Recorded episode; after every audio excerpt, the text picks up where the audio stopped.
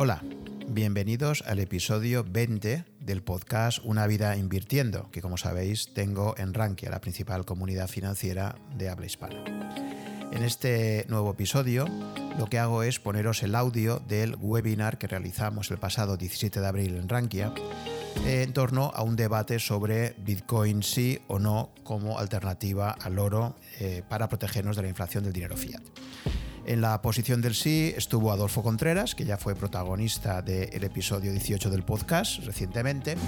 Y en el lado del no o escéptico respecto a Bitcoin estuvieron, por un lado, Fernando Calatayud, que también es protagonista del episodio cuarto que, hice del podcast de hace unos meses, y además autor de uno de los blogs más seguidos en, Rankia, así como Francisco Linares, que también es otro eh, usuario muy destacado de la comunidad, que también tiene un blog muy leído y que también es, eh, junto con Fernando, pues bastante escéptico respecto a eh, que Bitcoin pueda ser una verdadera alternativa al oro o a la plata, que son dos de las inversiones que suele hacer Francisco.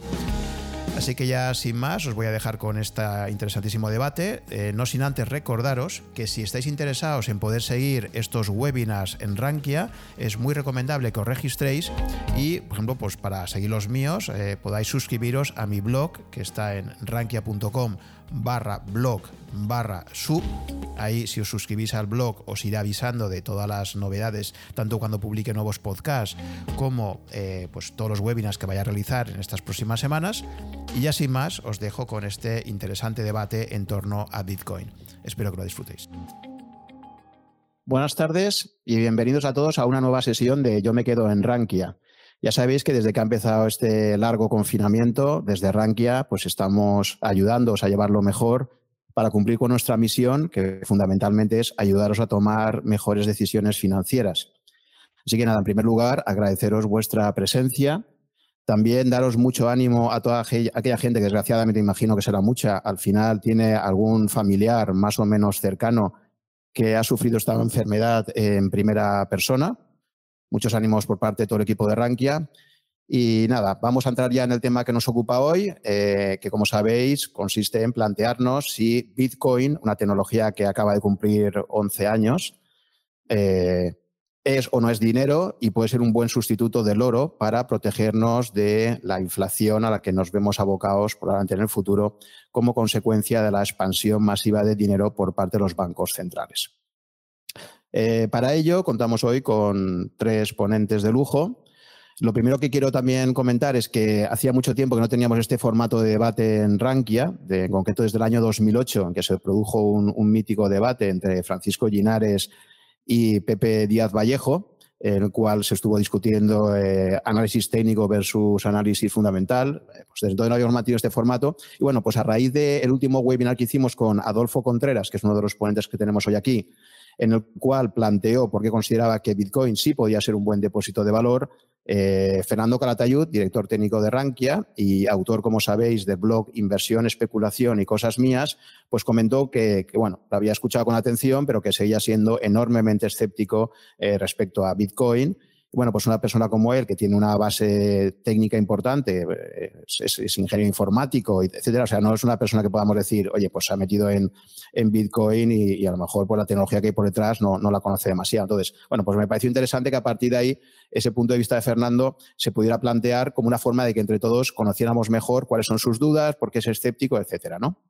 Entonces contamos con Fernando y además contamos con Francisco Ginares, que como también sabéis, pues es uno de los autores eh, con el blog de Francisco Ginares Coloma en Rankia, con más solera, con más eh, tiempo ya con nosotros y con más seguidores.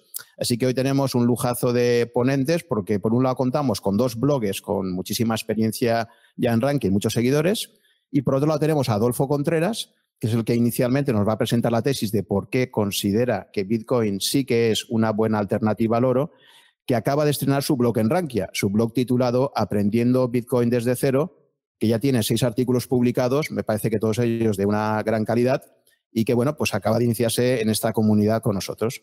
Así que me parece que vamos a poder disfrutar de un debate muy interesante donde el objetivo final es que todos tengamos más información y podamos tomar una decisión más fundamentada en el futuro sobre si es o no es interesante plantearnos eh, comprar bitcoins como una forma, como yo os decía, de protegernos de la inflación.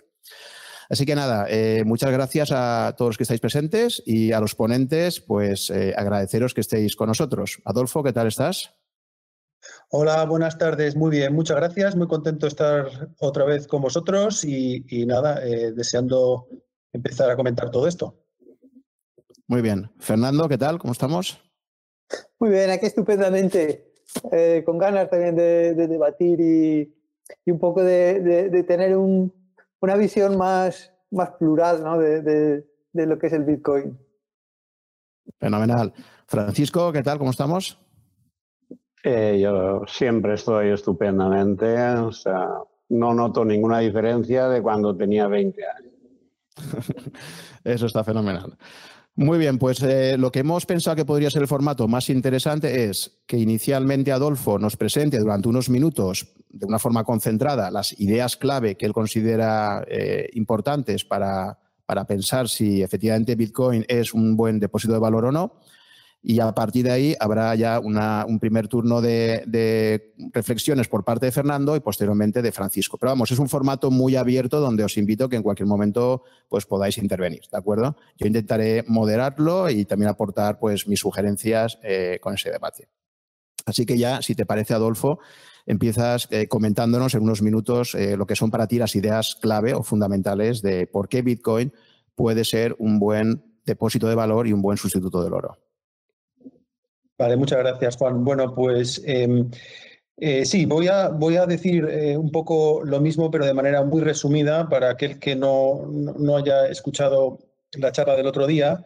Pero también un poco voy a tratar de em, aclarar cuál es eh, mi postura, ¿vale? Porque vuelvo a repetir lo que digo muchas veces. Si bien yo soy un absoluto fanático de todo esto, eh, yo no recomiendo comprar, curiosamente. O sea, lo que yo siempre me, gusta dejar claro es que eh, comprar sin hacer los deberes es un disparate, ¿vale? Comprar Bitcoin sin, sin entender de verdad de qué va esto, a mí me parece eh, disparatado y realmente lo puedes perder todo. Y el motivo es, es muy sencillo. Hay un que se dice mucho en el argot de not your keys, not your Bitcoins, ¿no? y esto viene a decir que si las claves no las gestionas tú, no son tus bitcoins, son bitcoins de aquella casa de intercambio en la que los tengas eh, depositados. ¿no? Entonces, básicamente, esto viene a decir que eh, eh, en ciberseguridad, bueno, pues un, punto único de fallo, que es, pues una casa de intercambio, pues puede ser hackeada y de hecho han sido muchas hackeadas. No Bitcoin, ojo, hay que separarlo. Hay que entender que no, Bitcoin no ha sido hackeado, sino casas de intercambio han sido hackeadas. Y, en un escenario malo en el que no es disparatado si el sistema financiero fiat eh, termina eh, bueno, pues volatilizándose, eh, los estados arruinados podrían ir a por esas casas de intercambio tal y como hizo Roosevelt con el oro en 1933. Entonces, digamos que si Estados Unidos, un país en el cual tradicionalmente se han respetado mejor que en otros los derechos de propiedad privada, pues ya se ha confiscado el oro cuando lo han necesitado, el oro de los ciudadanos, eh, pues no te descabellado pensar que esto podría ocurrir con Bitcoin. ¿no? Entonces, eh, también eh, em, quería también decir que respecto a esto de, si comprar o, no Bitcoin, yo creo que falta mucha honestidad intelectual. ¿Y qué quiero decir con esto? Esto me gusta decirlo porque creo que tanto los que se niegan redondo a, comprar Bitcoin como muchos también de los que han adoptado Bitcoin, no, digamos que no han hecho el ejercicio de cuestionarse por qué sí o por qué no, ¿no? Y es una cosa con la que yo me meto mucho, porque eh, tenemos fanáticos del no y tenemos fanáticos del sí, ¿no? Entonces, eh, yo es un tema que eh, el, que sea escéptico me parece muy bien porque yo he sido más escéptico que nadie. Es decir, yo escuché por primera vez hablar de esto en el 2011 eh, lo ignoré por completo hasta el 2016 y no compré hasta el 2017. Entonces, es decir, yo he visto pues, esa revalorización monstruosa de, eh, de Bitcoin durante un montón de años y ha sido precisamente un poco lo que a mí me ha hecho cambiar de opinión, no tanto las revalorizaciones, sino ver sobre todo ver que el suelo, eh, después de cada ciclo alcista, siempre ha ido subiendo. ¿no? El suelo, el, precio mínimo de Bitcoin después de cada ciclo iba subiendo. Y eso es lo que me hizo pensar, un momento, aquí, aquí hay gente que está valorando ya Bitcoin. Es decir, no, no estamos hablando de especular, estamos hablando de que ya hay gente que se queda con sus Bitcoins en el, en el medio y largo plazo. ¿no? Entonces vamos a tratar de entender eh, eh, por qué esto puede así, ¿no? ser así. ¿no? Y, así es como me, metí realmente. ¿no? Y entonces, eh, y también quiero dejar claro que Bitcoin para mí, aunque yo tome mi decisión de inversión basándome en en un montón de información, un montón de investigación de años, ¿no? de muchísimo tiempo, eh, eh, eh, yo no, nunca quiero que parezca que, que esto para mí es, evidente, es decir, para mí sigue siendo una apuesta, ¿no? Y, y por eso también, no solo por los riesgos, también digo que, bueno, que Bitcoin es voluntario, o sea, aquí nadie quiere obligar a nadie, ni, yo no tengo por qué convencer absolutamente a nadie de comprar, ¿no? Entonces, lo que sí que me gusta y, sobre todo debatir es pues esas posibilidades de que Bitcoin efectivamente pueda convertirse en dinero. Porque, insisto, todavía no lo es, ¿no? Pero para mí eh, eh, es, el, es probablemente el mejor dinero que, hayamos tenido en la historia. O, mejor dicho, eh, tiene potencial para ser el mejor dinero que hayamos tenido en la historia. ¿De acuerdo? Entonces, bueno, la, mi defensa un poco es que eh, eh, en primer lugar, eh, es deseable. Bitcoin es deseable porque es la solución a muchos de los problemas de, desigualdad, no entendida como muchos como la desigualdad de resultados, sino en mi opinión la desigualdad de oportunidades, ¿no? que para mí es mucho más grave. ¿no? es deseable porque también hace que el, el, resultado de, el, del esfuerzo de las personas, de empresas, etcétera, etcétera, eh, eh, sea justo, ¿no? Es decir, el resultado esté alineado con el esfuerzo que hayan hecho. Y esto solo puede ocurrir con un, dinero commodity, ¿no? Por muchos motivos, pero bueno, esto lo expliqué con más detalle en su día, ¿no?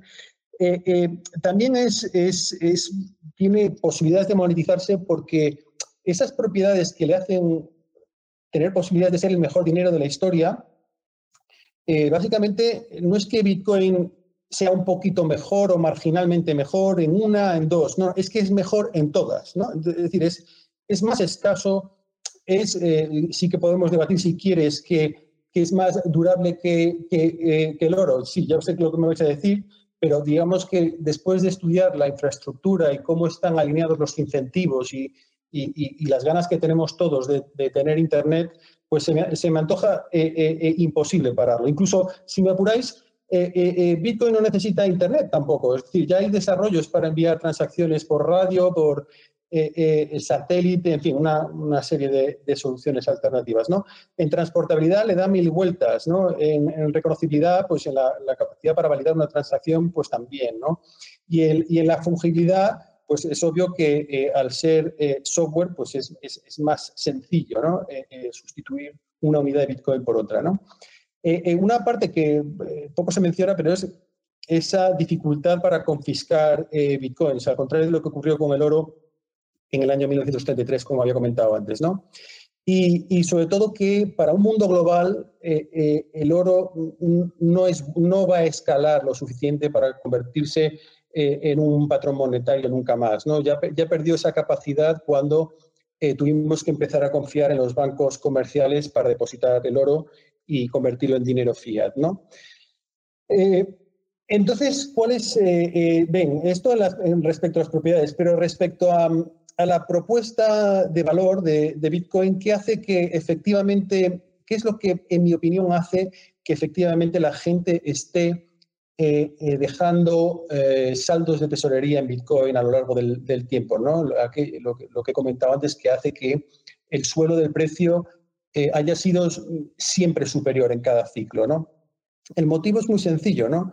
Eh, y, es que eh, esa dificultad para confiscar es valiosa en, en, bastantes países. ¿no? Para nosotros resulta complicado en Europa o en Estados Unidos ver el problema que, que, que resulta de tener un dinero fácil de confiscar, pero si le preguntáis a cualquier venezolano pues que haya intentado salir de su país, o dicho Venezuela porque nos queda más cerca, pero, pero cualquier país pues de, que, haya sufrido pues, eh, problemas políticos, eh, censura, etcétera, etcétera, pues es evidente que eh, para esta gente es mucho, es, deseable ¿no? contar con un dinero difícil de confiscar. ¿no?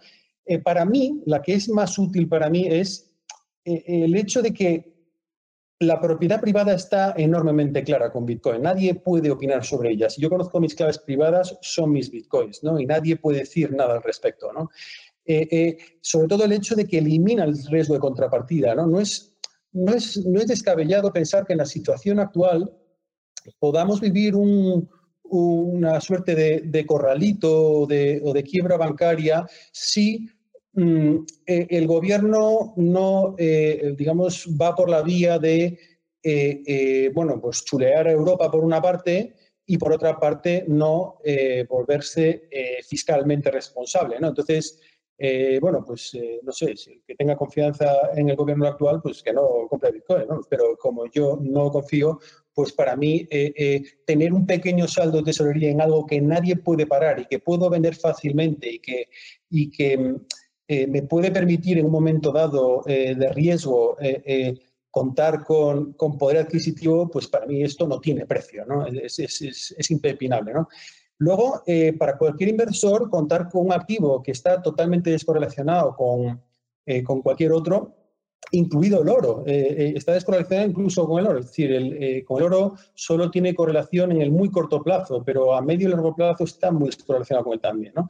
Y luego, pues en muchos países es evidente que el envío de remesas, pues también hay una demanda latente ¿no? por, tener, por ser capaz de enviar dinero a casa. ¿no? Entonces, yo creo que estas cuatro propuestas de valor eh, eh, eh, tempranas, estos casos de uso temprano, que a mí me gusta llamarles, justifican tener un pequeño porcentaje de Bitcoin en cualquier momento. Pero no olvidemos la que, la que comenté y hice bastante énfasis el otro día, y es el coste de preservación. ¿no? Es decir, hay, cuando tú quieres evaluar una commodity, una cosa que tienes que prestar mucha atención es lo que es el, el convenience yield, que el otro día lo comenté, que es un poco eh, eh, cuánto valor tiene para ti poseer un activo real versus una promesa de ese activo, ¿no? Es decir, cuán deseable es eh, tener el activo por ti mismo versus un papelito que diga que la tienes, ¿no?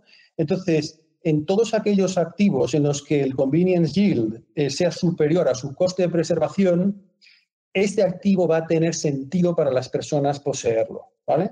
Y, esto eh, eh, ni siquiera no ha ocurrido ni con el oro, ni ocurre siquiera con el dinero fiat, aunque sea en eh, cantidades medianas o grandes. ¿no? Entonces, para mí, estas cuatro propuestas que os he comentado y, la del cost of preservation, el coste de preservación, pues justifican tener una, un pequeño porcentaje de eh, tu patrimonio en, Bitcoin. ¿no? Entonces, bueno, eh, eh, pero también me gusta decir que yo ya valoro estas utilidades, ¿no? Es decir, yo ya valoro el hecho de, eliminar el riesgo de contrapartida, ¿no? Y, entonces me resulta mm, llamativo que alguien sea capaz de, saber mejor lo que yo considero útil, ¿no? Que me diga, no, es que Bitcoin no sirve. Perdona, es que para mí ya lo es, o sea, y eso es indiscutible. Entonces, en fin, ahí, ahí lo dejo, no me quiero enrollar más.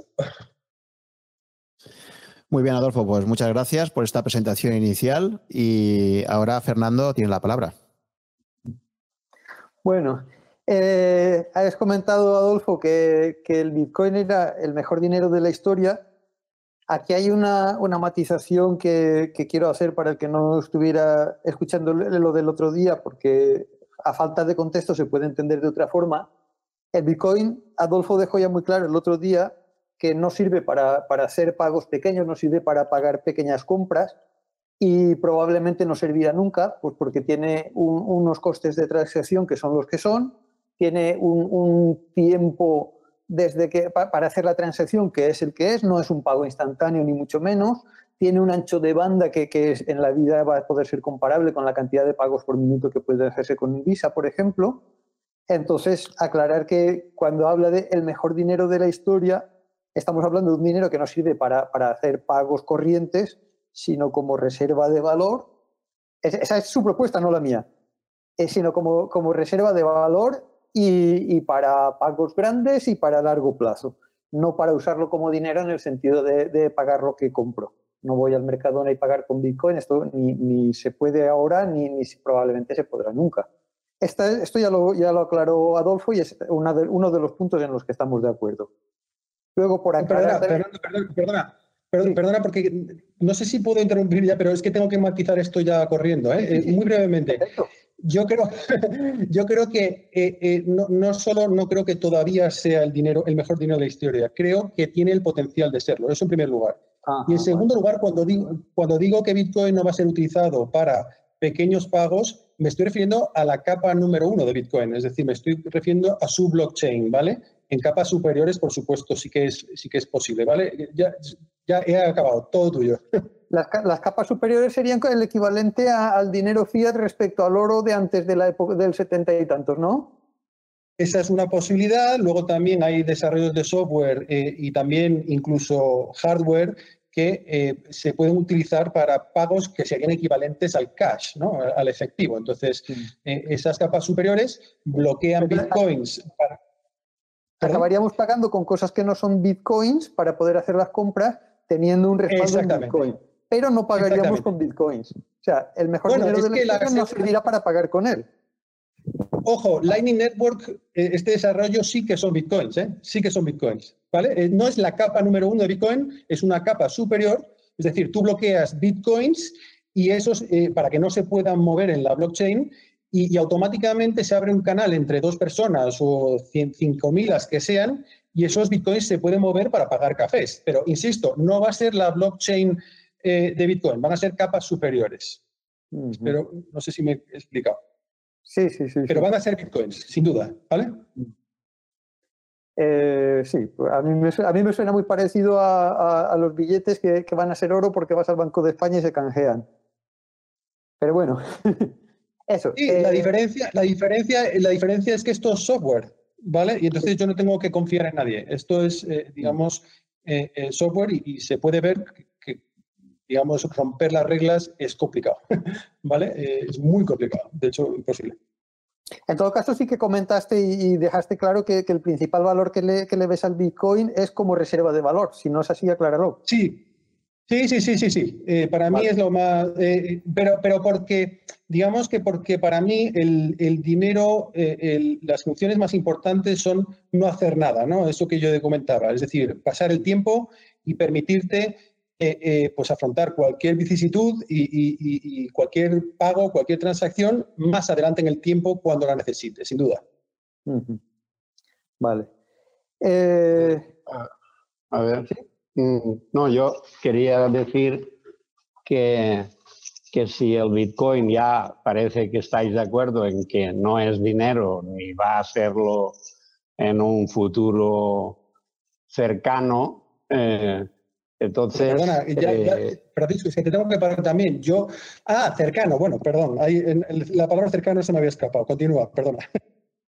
Sí, no, bien. Entonces digo, si no es dinero de momento y no lo va a ser de momento, entonces, eh, ¿qué utilidad podría tener ahora mismo?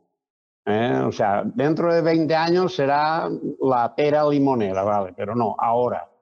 Ahora, ¿qué utilidad le vemos? Sí, esto, esto es lo que eh, intentaba comentar en mi presentación. Para mí, la más importante es dejar clara mi propiedad privada, ¿de acuerdo? Que nadie puede opinar sobre ella, pero, pero sobre todo el riesgo de contrapartida. Es decir, si yo ahora mantengo, dado que comprendo la tecnología y comprendo que es, me atrevo a decir, imposible de parar, yo eh, eh, estimo que para mí mantener un pequeño saldo de tesorería, por si acaso vienen muy mal dadas, me facilita tener poder adquisitivo para, para esa eventualidad, ¿vale? Entonces, eh, esta utilidad para mí es extraordinaria y es una utilidad que Bitcoin me da ya, no es algo que yo especule que me pueda dar en el futuro como, como la posibilidad de, de convertirse un dinero 100% monetizado. No, es algo, es una utilidad que ya, ya eh, disfruto, ¿de acuerdo? Eh, luego, eh, el hecho de descorrelacionar mi, cartera, para mí es enormemente interesante. pero, y, luego hay, sé que hay otras personas que valoran otro tipo de utilidades, pues como son el, envío de remesas, la dificultad para ser confiscado. Bueno, pues yo afortunadamente vivo en España y entiendo que se respetan los derechos de propiedad privada, pero bueno, no descarto no solo irme a vivir a otro sitio y, que haya problemas o que en la misma España se puedan torcer las cosas lo suficiente, ¿no? Entonces, para mí esto tiene un valor extraordinario y lo tiene ya. Eh, a ver, sí, es que creo que no me, no me he explicado bien. Eh, para que algo sea una reserva de valor, se supone que tiene que tener algo que eh, la gente desee obtener y entonces lo quiera tener para, para tener esa utilidad o eso tal. Entonces tú me dices, sí, la utilidad, efectivamente, si el gobierno de España hace un corralito, pues el Bitcoin será útil, sí, pero eh, las monedas de plata también serán útiles si el Banco de España hace un corralito. Eh, quiero decir que mm, yo tengo que elegir, o sea, yo como persona, entonces, eh, efectivamente, yo no me fío del gobierno de España, ni del de Italia, ni del de Francia, ni del de Estados Unidos. Tampoco me fío de los papelitos de colores que ponen 50 euros o 100 dólares. Bien. Entonces yo mm, intento buscar algo que me, que me dé una seguridad, que me dé, o sea, eh, algo que mantenga el poder adquisitivo de mi patrimonio. Bien. Y entonces tengo pocas cosas para elegir, por eso he dicho antes que a mí me encantaría que el Bitcoin fuera una de ellas, porque entonces podría diversificar entre las pocas cosas que sí que me ofrecen una seguridad, eh, que no tienen riesgo de contrapartida, etc. Bien. Entonces, por ejemplo, mm, eh, la plata, tener monedas de plata, por poner un ejemplo, eh, sí que tiene una utilidad. ¿Por qué? Pues porque eh, hay 5.000 eh, patentes de productos que se fabrican con plata. Eso quiere decir que en cualquier circunstancia y en cualquier mm, eh, forma de, ocurrir las cosas y en cualquier crisis de cualquier color, siempre habrá una demanda para la plata por sus múltiples usos. Y entonces yo mm, puedo estar tranquilo de que, eh, de que siempre habrá algún comprador para esas monedas de plata. Pero, claro, habrá un comprador porque tienen una utilidad intrínseca y no tendré riesgo de contrapartida porque, porque las tengo en mi poder. ¿eh?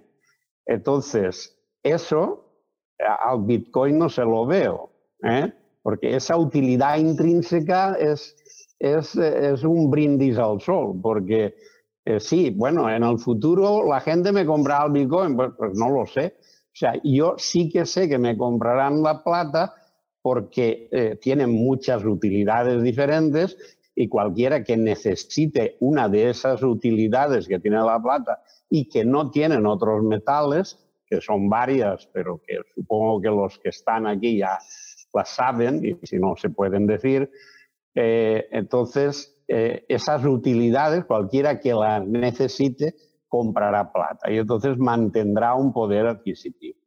Bien, el Bitcoin nadie necesita, o sea, tú tienes unos Bitcoin, muy bien, pero para que a ti te, te saquen de un apuro dentro de una crisis brutal y de un corralito, necesitas que alguien te compre esos bitcoins no importa que te los compre a la mitad de lo que te costaron, no, no. Necesitas que alguien te los compre. Bien, entonces yo ahora pregunto, ¿qué, ¿qué motivo va a tener el comprador para comprarte tus bitcoins en medio de una crisis de caballo? ¿Qué motivo? A él los bitcoins no los necesita para nada. Muy compra, bueno, Francisco, bien, puede que le dé el capricho, pero no. Dime, dime.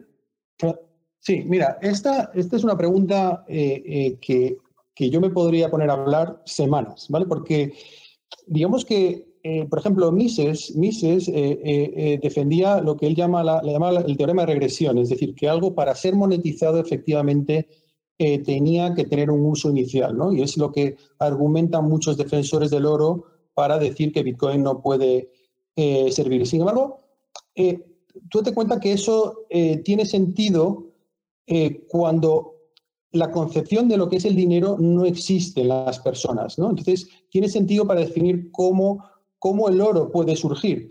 Pero cuando las personas ya tenemos en la cabeza la idea del dinero, tú no necesitas un, que eh, tenga otro tipo de utilidades porque ya entiendes que es el dinero, ¿no? Lo que, lo que necesitas, lo único que necesitas en un activo para convertirse en dinero es que tenga utilidad de intercambio. O dicho de, otra manera, como comentaba en la presentación del otro día, que sea un símbolo de reciprocidad aplazada y que el mercado lo acepte como tal, ¿no? Entonces, en Bitcoin tú no necesitas... Que el mercado lo acepte como tal, ese es en donde está, en donde está el problema eh, el mercado puede dejar de aceptarlo perfectamente si, si no le sirve para nada. O sea, es lo que, lo que decía Ginares. Eh, en un momento dado, eh, yo ahora tengo un problema y quiero salir del problema y voy a vender bitcoins, pero es que el, que me los tiene que comprar tiene que tener un problema que solucione comprando mis bitcoins. Porque si no, no lo pero no un problema, pero, el problema a lo mejor es demanda de, bitcoins, es, decir, demanda de una reserva de valor electrónica e inconfiscable. Entonces, eh, tú no, eh, eh, no necesitas que, un Bitcoin te sirva para hacer, pues no sé, lo que sirva el oro o la plata, ¿no? ni el circuito ni nada. Tú lo que necesitas es que cumpla una función concreta. Entonces, estamos en pleno proceso de que el mercado descubra esa utilidad. De hecho, vosotros mismos lo estáis diciendo, vosotros mismos me estáis preguntando cuál es la utilidad de Bitcoin ahora mismo. Y yo os la estoy comentando. El 99,99% de la población mundial tampoco entiende las utilidades de Bitcoin ahora mismo. Pero esto es lo mismo que ocurrió con los tulipanes. Los tulipanes, pero no por el motivo que muchos piensan, sino porque los tulipanes cuando llegaron a Holanda nadie entendía su utilidad. Entonces, ¿por qué se produjo una burbuja? Porque el mercado tarda en comprender el precio y la utilidad de las cosas. Entonces, en el momento en que, lo, en que lo entiende, el precio se empieza a estabilizar y se convierte en una industria mil millonaria como la de los tulipanes hoy en día. Mi, opinión es que, dado que Bitcoin está diseñado para ser el mejor dinero de la historia, eh, y, vamos, de hecho ha sido el único objetivo de las personas que lo han creado, eh, eh, es que estamos en pleno proceso, ¿no? Entonces, la mayor parte de la gente, yo reconozco que no le ha dedicado el mismo tiempo que yo. Entonces, obviamente, pues ven esto como, yo lo, pero no, no como, como, yo lo vi durante siete años. Es decir, yo me he perdido desde el primer día que lo escuché hasta el día que compré, pasaron, no, seis años, ¿no? Entonces, eh, este proceso es en el que está la mayor parte de la población y la volatilidad no es más que reflejo de eso. La volatilidad no es más que información muy asimétrica en el mercado, ¿no? Entonces, eh, entre aquellos que quieren conservar un saldo y aquellos que entran y salen, ¿no? o, que, no entran en absoluto. Entonces, eh, eh, yo creo que estamos en pleno proceso y ojo, no digo que vaya a ser un proceso corto, yo estoy convencido que va a ser un proceso eh, largo y cuando digo largo, digo que hasta monetizarse del todo podrían pasar perfectamente 15 o 20 años más, ¿no? Desde hoy me refiero, ¿no? Entonces, también es cierto que eventos de eh, corralitos, etcétera, etcétera, y crisis, obviamente van a hacer que la gente se ponga mucho las pilas con este tema, ¿no? Porque van a buscar desesperadamente alternativas, ¿no? Entonces, eh, pero, pero bueno, eh, si Dios quiere y no llegan eventualidades de, este, de esta categoría, el mercado va a ir descubriéndolo poco a poco, pero no, no, tiene que hacer nada nuevo, tiene que hacer exactamente lo que ha hecho durante los últimos 11 años, es decir, ir descubriéndolo poco a poco y que poco a poco se vayan quedando más y más saldos de tesorería en Bitcoin. ¿no? Y por ese motivo, estos ciclos brutales alcistas y cuando se la pegan, eh, siempre terminan teniendo un poco más, ¿no? Y esa es la primera señal que a mí me hizo darme cuenta de que aquí estaba pasando algo de lo que, que, que yo no, no era consciente, ¿no? Me ha llamado mucho la atención que, dijeras que, las criptodivisas son como los tulipanes de Holanda. Yo pensaba que yo te iba a decir que las, que las divisas, que el Bitcoin es como los tulipanes y tú me ibas a decir, no, no, no se parecen en nada los tulipanes, no tienen nada que ver. Y resulta que me comentas que sí que son lo mismo, ¿vale? Sí, sí, se parece, se parece lo mismo, lo que pasa es que la utilidad es muy diferente. Y fíjate, tú crees que un tulipán, que al fin y al cabo no es más que un ser vivo, pues ya me explicarás lo que tiene de escaso, durable, eh, eh, facilidad de transporte, fungibilidad, divisibilidad. Pues claro, no, yo no creo como mucha gente que la gente pensase que el tulipán fuese a ser dinero, no, sencillamente tenía una utilidad monetaria, pero igual que los pisos lo tienen hoy en día, ¿no? O igual que la tienen multitud de cosas que alguien puede aceptarte, ¿no? Si alguien en un momento dado acepta una manzana como en medio de pago porque ese momento tiene un hambre que se desmaya, esa manzana se va, a tener una utilidad monetaria en ese mismo instante, ¿no? Pero, pero en el caso de los tulipanes, el mercado lo fue eh, descubriendo y además es curioso porque cuando se compara, porque la, burbuja de los tulipanes realmente duró seis meses, ¿no? y entonces fue una burbuja y se apagó. En cambio, en Bitcoin estamos curiosamente, en, digamos, ya en la cuarta o quinta burbuja, ¿no? por así decirlo, por llamarlo de alguna manera, y sin embargo, cada vez que esa burbuja vuelve a explotar, siempre se queda en un precio superior al anterior, ¿no? Y eso es lo que yo digo que a mí eh, fue lo primero que me llamó la atención. Ojo, ¿no? Aquí está pasando algo y, yo no me he enterado, ¿no? Entonces hay que dedicarle tiempo a esto, ¿no?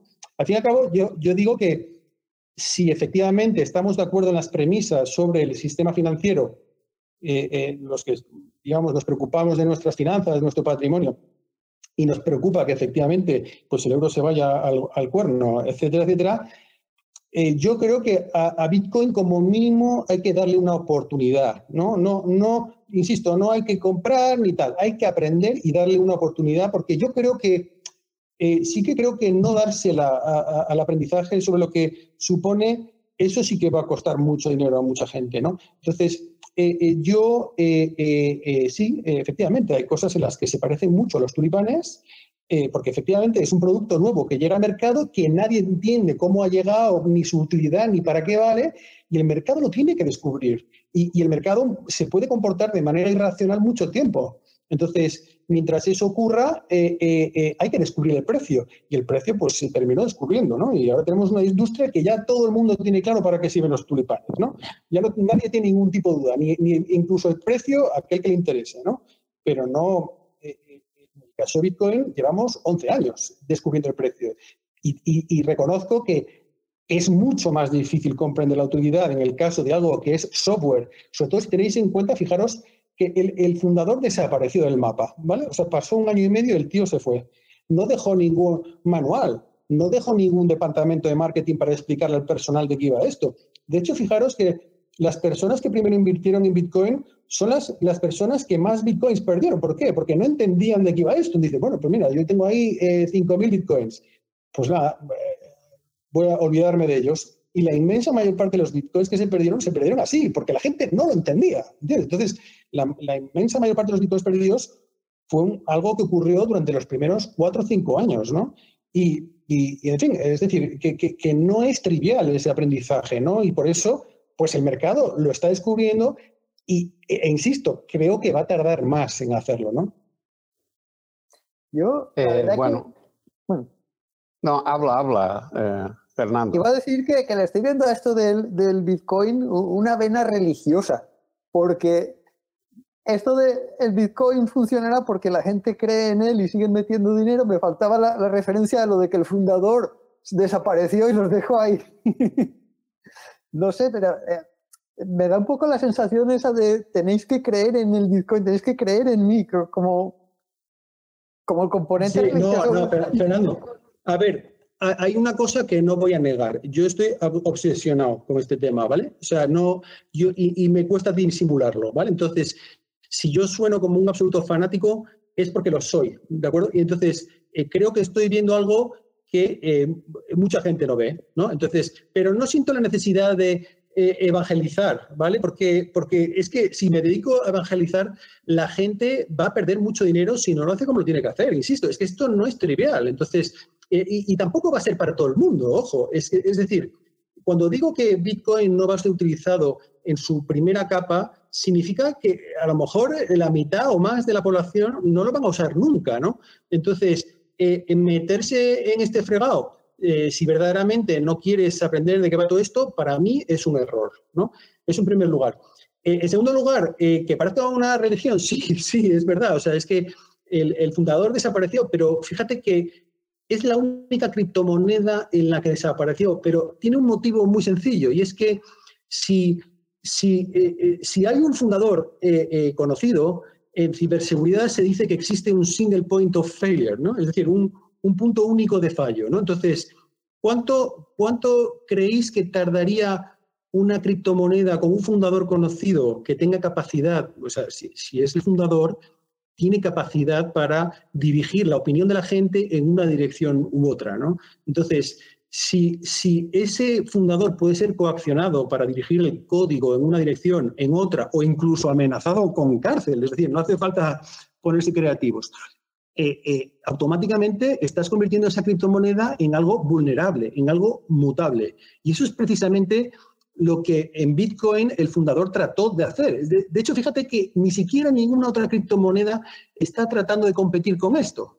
Eh, eh, por eso a mí todas las demás criptomonedas me parecen irrelevantes, ¿no? porque ninguna puede creíblemente decir que va a ser tan inmutable como Bitcoin. ¿no? Bueno, yo, yo tengo una hipótesis de por qué el fundador desapareció, que a lo mejor resucita al tercer día, como en todas las religiones pero eh, hay otra hipótesis que puede ser interesante.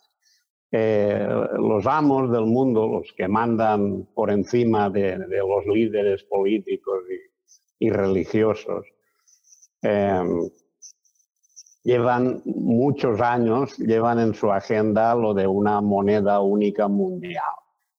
¿eh? Bien.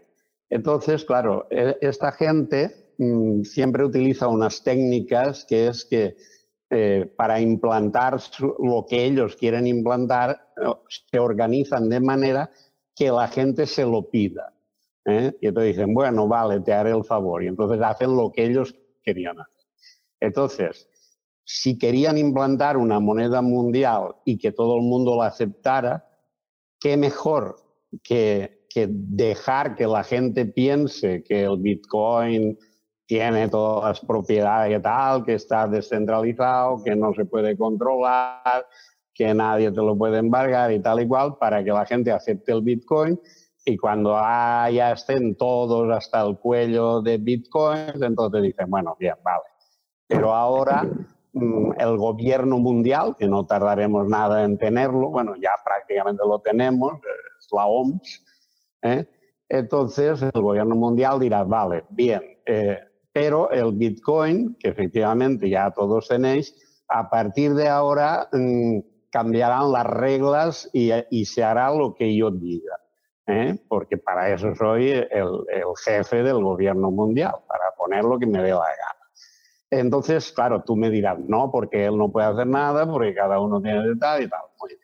Es muy sencillo. ¿eh? Para eso, puedo decir, está, eh, todos los bitcoins que hay ahora se renombran a Bitcoin B. Y el que eh, le pillemos comprando o vendiendo el Bitcoin A va a la cárcel de cabeza. Y ya está, y ha terminado con el Bitcoin que estaba totalmente descentralizado y que nadie lo podía controlar. ¿eh? Esa es una hipótesis. Sí, pero Francisco, es que para eso la carta de la prueba está en ti. Me, vas a tener que explicar y muy bien cómo puedes parar datos circulando por Internet, porque eh, eso es en lo que consiste Bitcoin. ¿no? Entonces, eh, eh, digamos que para cambiar Bitcoin tendrías que, en primer lugar, saber quiénes tienen Bitcoin. En segundo lugar, en segundo lugar saber en qué ordenadores están los nodos. Y en tercer lugar, que son más de ciento y pico mil. Y en tercer lugar, ir a cambiarlos todos. entonces, ¿Cómo, se hace eso? es que no, no se me ocurre cómo. Yo eh, esto lo he investigado a tope y, y, las, las, personas que hemos investigado esto un poco nos ponemos en modo verdaderamente paranoico, ¿no? Y, y a nadie eh, se le ha ocurrido eh, cómo parar esto. Y, hablo de gente que, que, ha nacido con, ¿no? digamos, craqueando cosas, ¿no? Entonces, fíjate, para que te des una idea, te voy a poner un ejemplo el, una de las personas más conocidas en este mundo se llama Wences Casares. Este, este señor tiene mucho dinero porque vendió varias empresas y lo primero que hizo cuando comprendió Bitcoin fue contratar un equipo de hackers, ¿vale? Y les pagó un dineral y, luego les, les, prometió un premio si conseguían craquear Bitcoin. Bueno, pues después de seis meses dijeron, lo siento, ya no podemos más, ¿no? Entonces, y, renunciaron al premio, claro. Entonces, eh, eh, eh, muchísima gente, y cuando digo muchísima es todos los expertos en seguridad del mundo sueñan con poder decir que han conseguido encontrar, ya no craquear Bitcoin, sino conseguir una vulnerabilidad, ¿no? Conseguir anunciar una vulnerabilidad que han encontrado ellos, ¿no? Es, algo reputacional. Entonces, cuando verdaderamente entiendes cómo están no solo la, tecnología, porque mucha gente insiste en la tecnología y para mí es fascinante, pero es que comparado con el alineamiento de incentivos es, es incluso eh, trivial. Entonces, cuando comprendes cómo está todo pensado eh, y, y, también cuando ves la cantidad de intentos que ha habido por acabar con Bitcoin, llegas a la conclusión de que esto verdaderamente eh, es enormemente complicado. ¿no? Entonces, yo sí que, bueno, no sé quiénes mandan el mundo, como decías tú antes, pero si efectivamente hay alguien que manda en el mundo y, tiene la intención de eh, quedarse con un dinero, llamarle Bitcoin Bear o estas cosas como comentabas, eh, a mí me van a tener que explicar muy bien cómo, porque es que si no, para mí no tiene mucho sentido eh, no, es que lo pueden cambiar. Bueno, vale, pues fenomenal, pero dime cómo, es que, es que nadie me lo ha dicho. Entonces, yo llevo, ya te digo, casi cuatro años estudiando esto y nadie me ha explicado todavía cómo se hace eso de cambiar Bitcoin, ¿no? Entonces, bueno, el que, oye, y ojo, y, estoy abiertísimo, porque tú imagínate lo que es para mí la obsesión de pensar que, oye, que estoy viendo una cosa que mucha gente no está viendo, me estoy volviendo loco, ¿no? Entonces, eh, eh, eh, ¿es, esto? ¿no? Porque, se me ha pasado ¿no? por la cabeza. Entonces, si alguien me lo explica, estaré encantado de escucharle, ¿no? Para que ya se me pase la obsesión esta. Hasta entonces, lo siento, yo no puedo prestar mucha atención. Bueno, yo he dicho, que quizá ha pasado por alto, que si el gobierno mundial o todos los gobiernos eh, se ponen de acuerdo y e ilegalizan el Bitcoin con penas de cárcel para cualquiera que tenga, compra o venda, pues yo creo que ya ha muerto el Bitcoin. A partir de ese momento sí, seguirá cotizando la red, para que nadie lo va a comprar ni pagar un duro. Y, legalizarlo... Sí, sí, vamos a ver. Ellos, ellos no pueden impedir que tú compras o vendas Bitcoin. Eso no lo van a poder impedir, eso lo tengo claro. ¿eh? Lo que sí pueden hacer es que a cualquiera que pillen comprando o vendiendo un Bitcoin, meterlo en la cárcel. Y cuando metan a, seis personas en la cárcel, ya nadie va a comprar y vender Bitcoin. ¿eh? O sea, eso es así de sencillo. Por lo menos comprarlo. Eh, pero vamos a ver, sí. perdón. Mira, aquí entra lo que yo llamo la teoría de juegos, ¿no? Es decir, eh, alguien me tiene que explicar cuándo todos los países del mundo se han puesto de acuerdo. Esto es el primer punto. En segundo lugar, eh, decir que efectivamente tienen que ser todos, porque con que dejes uno en el cual esto sea posible, eh, fenomenal, ya Bitcoin ya va a sobrevivir, ¿vale? Entonces... No, no, eh, perdona un eh, momento, perdona un momento. Si solo se ponen tres países de acuerdo, pero tú vives en uno de esos tres países y te pillan y te meten en la cárcel en tu país, no necesitas que en la Corea del Norte esté, esté legalizado. Tú estás en la cárcel. A mí, porque uno de los países que, que, que mete en la cárcel es el tuyo. Fenomenal. Pero, pero, pero, vamos a ver, que yo no estoy hablando de mi supervivencia, estoy hablando de la de Bitcoin, entiendo, ¿no? ¿Estamos hablando de Bitcoin o estamos hablando de la supervivencia? Bitcoin, Bitcoin puede sobrevivir, pero en el momento que metan en la cárcel a la gente que compra y vende Bitcoins, sobrevivirá cotizando a 0,32 céntimos. Fenomenal, pero por favor, déjame explicarte mi punto de vista. Lo que ocurre es que tú, existen 190 y pico países en el mundo, ¿vale?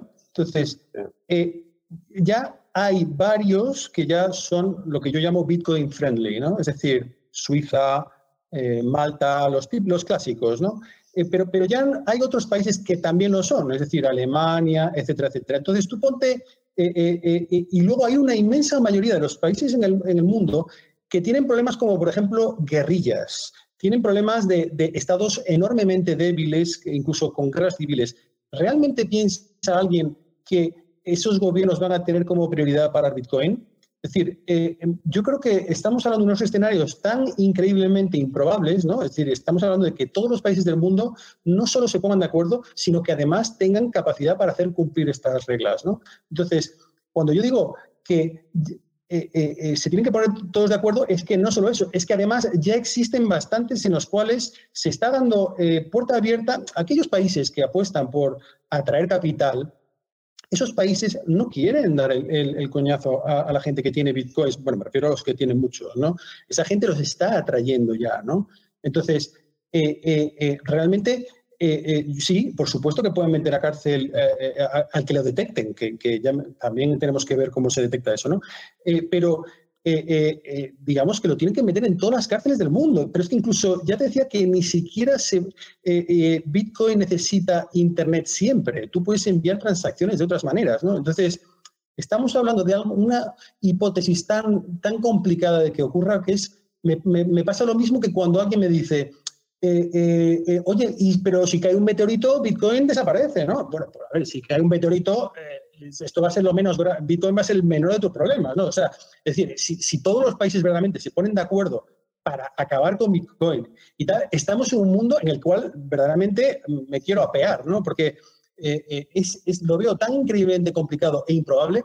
Y además tener en cuenta una cosa, Bitcoin, tú puedes, digamos, regular las partes de Bitcoin que tocan al mundo fiscalizable, es decir, al mundo en el cual las personas estamos identificadas, en el cual las empresas tienen una personalidad jurídica, son identificables, etcétera, etcétera. Pero Bitcoin, lo que ocurre dentro de Bitcoin, nadie lo puede parar. Es decir, son datos circulando por Internet, ¿no? Entonces, eh, eh, mi, hipótesis es que vamos a ver, y ya lo estamos viendo, una cibereconomía eh, emergente ¿no? de servicios que son difíciles de fiscalizar y que, eh, eh, digamos que va a haber personas que proveen este tipo de servicios que ya funcionan en Bitcoin ¿no? y que están encantados de cobrar una parte de su salario en Bitcoin ¿no? o, ahorrarla. ¿no? Entonces, no, no, es que yo esté diciendo algo que especulo que va a ocurrir, es que, es que ya está ocurriendo. ¿no? Yo conozco gente que en otros países es verdad cobra y paga en Bitcoin. Bueno, en España de hecho también.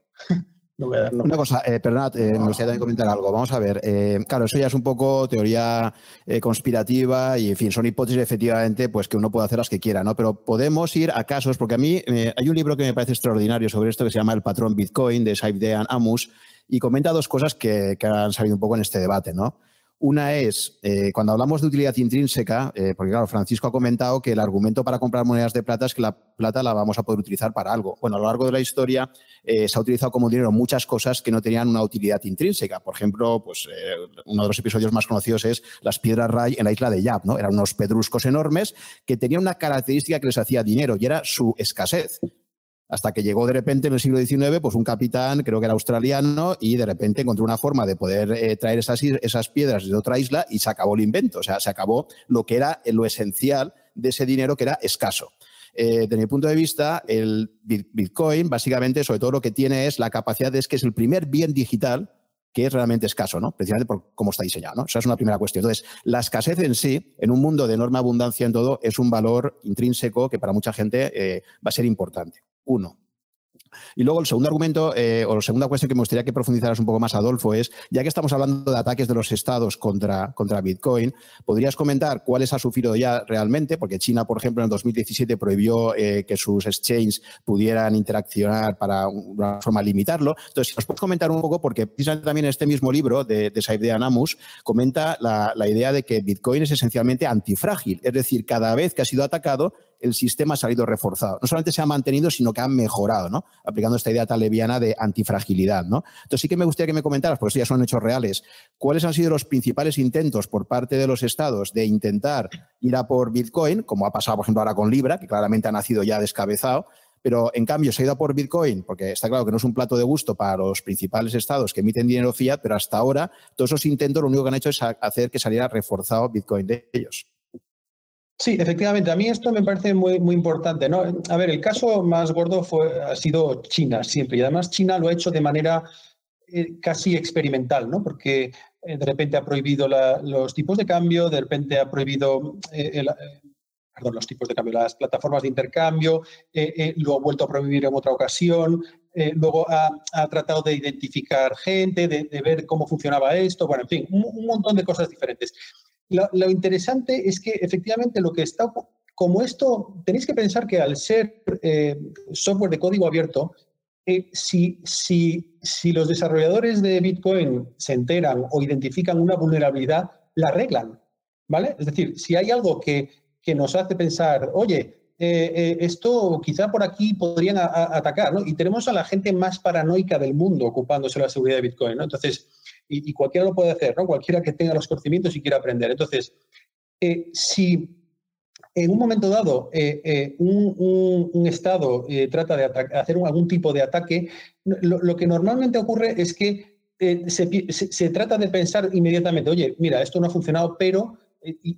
lo que quiero decir es que si tratan de hacer un, ataque y fallan, automáticamente lo que pones en, funcionamiento son todos los mecanismos, lo que yo llamo el sistema inmunológico de Bitcoin, que al final, al fin y al cabo somos todos los que tenemos Bitcoin, porque somos los primeros interesados. ¿no? Entonces, los que tenemos Bitcoins y aquellos que sobre todo se encargan de controlar el código y la seguridad, automáticamente se ponen de manera paranoica a tratar de mejorar esa vulnerabilidad. Es por eso por lo que yo digo que, o todos decimos que Bitcoin es antifrágil, ¿no? porque se vuelve cada vez más seguro. Pero no solo eso, también se vuelve cada vez más creíble. Con cada ataque que supera, cada, cada vez la gente es más consciente de que es imparable realmente.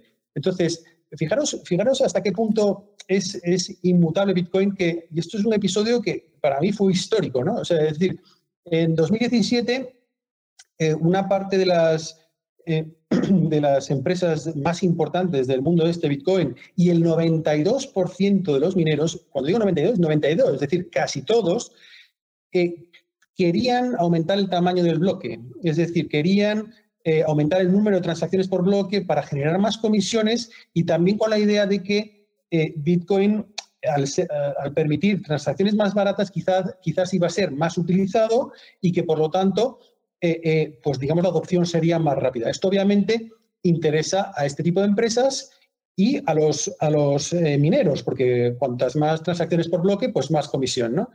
Bueno, pues fueron incapaces, porque automáticamente, automáticamente los usuarios de Bitcoin, los poseedores de Bitcoin, amenazaron con, con no actualizar su código. Y si no actualizan su código, se produce lo que se llama un hard fork, lo que se llama una bifurcación dura del código, ¿no? Entonces, aquellos bitcoins que sean eh, eh, que no sean los que yo quiera, el mercado automáticamente los vende. Y entonces, eh, todo aquel, ese esfuerzo de marketing, de dinero por convencer a la gente de, mejorar los bloques y el 92% de la capacidad de minado, o sea, es que estamos hablando de una barbaridad, ¿no?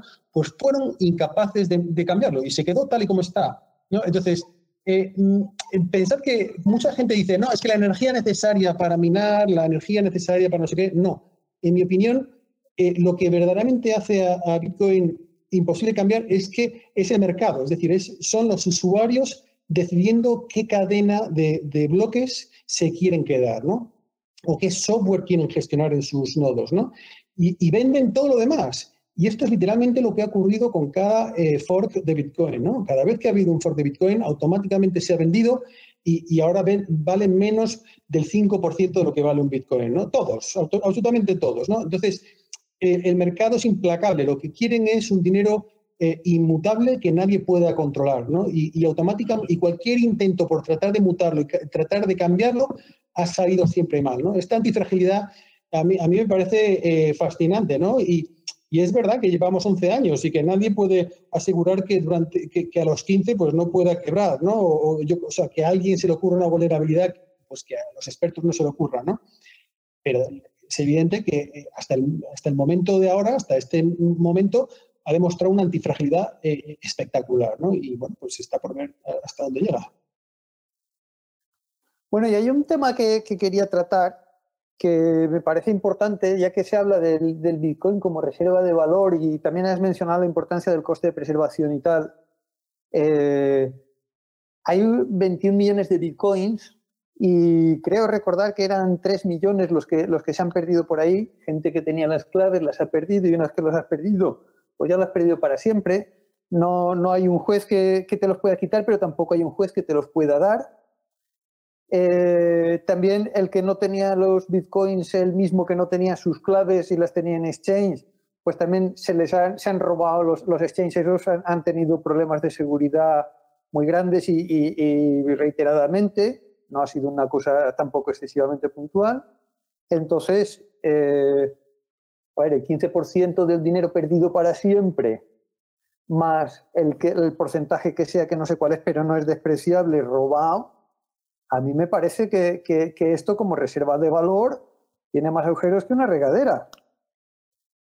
Eh, mira, no, Fernando, mira, eh, vamos a ver. Eh, Bitcoin nunca ha sido hackeado, ¿vale? Es decir, lo que se ha hackeado. Bitcoin no ha sido hackeado. El problema es de la gente, el problema es del exchange, el problema es de otros, no es de Bitcoin. Pero al final, el que tenía el dinero en Bitcoin lo ha sufrido y el que, y el que tenía el, el, dinero en otras cosas no, porque el juez se lo ha podido dar. O sea, yo a mí mañana me tengo en la cabeza y, y, mi mujer y mis hijos se llevan mi piso, mi dinero del banco, mis acciones, pero el Bitcoin que lo tenía en una contraseña que, que, no la tenía apuntado o no han encontrado dónde estaba apuntada, pues para el demonio. Sí. Pero por eso, pero por eso yo he empezado eh, eh, diciendo lo siguiente. Eh, o sea, mi presentación ha empezado diciendo literalmente que yo no recomiendo comprar. Lo que yo recomiendo es aprender porque todas las personas que perdieron sus bitcoins lo perdieron, sobre todo, eh, lo, repito, en, los primeros años porque no entendían el valor. Eh, por eso y también por una serie de cuestiones técnicas que se han mejorado con el tiempo, ¿vale? Pero sobre todo porque no entendían, entonces no le prestaban atención, ¿no? Entonces, de repente ha habido revalorizaciones y hay historias de gente eh, buscando en vertederos discos duros con las, con las claves, ¿no?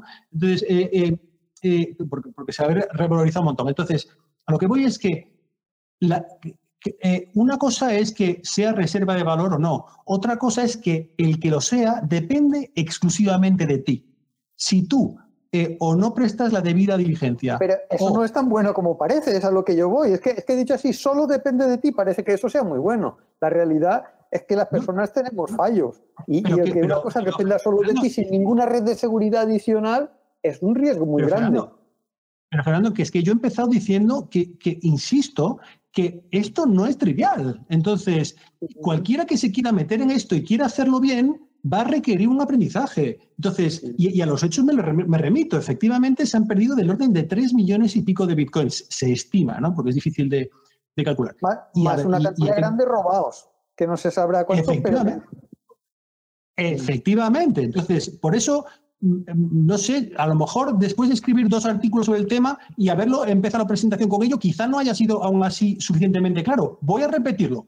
Esto no es trivial. Entonces, ahora, si lo haces bien, sí que es una reserva de valor extraordinaria. ¿Vale? Porque eh, tú puedes, eh, eh, hay, digamos, sistemas de seguridad multifirma, time locks. Yo, por ejemplo, para que te des una idea, yo no puedo tocar mis bitcoins. Son tan seguros que yo no puedo tocarlos y tienen fecha límite. ¿Vale? Entonces, eh, eh, cuando vence esa fecha, los tienes disponibles. Yo hice una apuesta pequeñita, en mi, modesta eh, capacidad, hace tres años y dije, esto si funciona va a funcionar dentro de 10 o 15 años. tal cual. Y entonces voy a bloquearlos. Y aprendí a hacerlo y, están bloqueados. Y yo no, los puedo, no puedo acceder a ellos. Pero porque, insisto, para mí sigue siendo una apuesta. Entonces, el, que, el que quiere hacer esa gestión, esa custodia que, yo llamo de los bitcoins, eh, vamos, tiene asegurados bitcoins con absoluta eh, seguridad, ¿de acuerdo? Pero ojo, eh, ni es trivial, ni es fácil, ni la mayor parte de la gente está preparada, ni, ni bueno, un montón de, de cosas, pero eso no significa que no sea una es como si tú me dices, el oro no es una reserva de valor estupenda porque si lo dejas en el, balcón de tu, o el portal de tu, casa, te lo roban. Bueno, pues ya, pero es que tú se supone que no eres tonto de baba y que lo vas a custodiar con seguridad, ¿no? Entonces, nadie se le ocurre decir eso y por lo tanto para mí no tiene sentido decir que Bitcoin no es una reserva de valor porque, porque lo puedes eh, eh, perder, ya, pero es que depende exclusivamente de ti, ¿no? Entonces...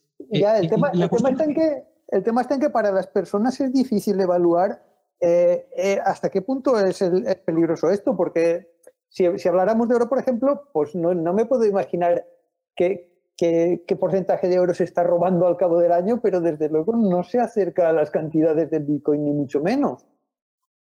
No, a ver, eh, yo ya te digo que hoy en día la gente ya, la gente que posee sus propios bitcoins sabe mucho más que lo que, sabían hace siete años, ¿vale? Y, sobre todo en, cuestión de valorar eh, su posesión, ¿no? Porque la gente no, insisto, es que la gente no le va ningún tipo de valor. Decía, bueno, mira qué curioso, esto es una cibermoneda, jaja, bueno, pues, vale, pues ahora te vale un dineral. Y, ya te digo, gente contratando excavadoras, ¿no? Para, para, para vertederos, ¿no? Entonces, lo que voy es que eh, sí, es un proceso que, insisto, no es, no es eh, trivial, es, difícil eh, y, vuelvo a repetir, la mayor parte de la gente no está preparada. Entonces, el que se meta en esto, bueno, pues va a requerir un aprendizaje, ¿no? Entonces, no, vamos, yo nunca, es que lo, voy a repetir más veces, me voy a aburrir a, un hongo, ¿no? Pero, pero digamos que para mí es fundamental entender que que no es una buena idea meterse en Bitcoin si no haces los deberes, ¿vale? Es en absoluto, o sea, no, totalmente, eh, eh, vamos, recomendación cero, ¿vale? O sea, no lo hagáis, así de sencillo. Y una pregunta, si tú, por ejemplo, pasas lo que te he dicho antes, te cae un ladrillo en la cabeza, tus hijos se llevan tus bitcoins. Claro, tú tienes que establecer protocolos para que esto ocurra. Sí, sí, pero tú los tienes establecidos. ¿Perdona? ¿Tú los tienes establecidos? Sí, claro. ¿Y en qué consiste eso? ¿Nos lo podrías explicar? Tengo curiosidad de... No, no. A ver, no se trata de caer para quitártelo. Bueno, vale, si no se puede, no se puede. Eh, bueno, a ver, mm, yo he leído, y supongo que será verdad, que a los que han robado el Bitcoin, sabiendo que los han robado, como ya se había anotado en la cadena de bloques y en la cadena de bloques no se puede tocar, pues eh, el ladrón se queda con los Bitcoins cuando todo el mundo sabe que los ha robado. Pero claro, como no se puede tocar, allí se queda. ¿Es eso así?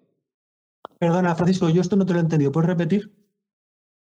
He leído que eh, gente que ha robado Bitcoin y sabiendo que lo ha robado, como ese intercambio o ese robo o ese cambio de posesión se ha anotado en la cadena de bloques y como la cadena de bloques ya no se puede modificar, entonces, incluso sabiendo que lo han robado, se queda él con los bitcoins. Eso es lo que he leído, supongo, no sé, dime si es verdad o no. A ver, vamos a ver, no sé si lo que te refieres, pero las transacciones de, Bitcoin, dado que obviamente son inmutables, si un, ladrón de eh, Bitcoins eh, eh, luego ejecuta una operación que sea, digamos, vinculable al mundo real, ¿no?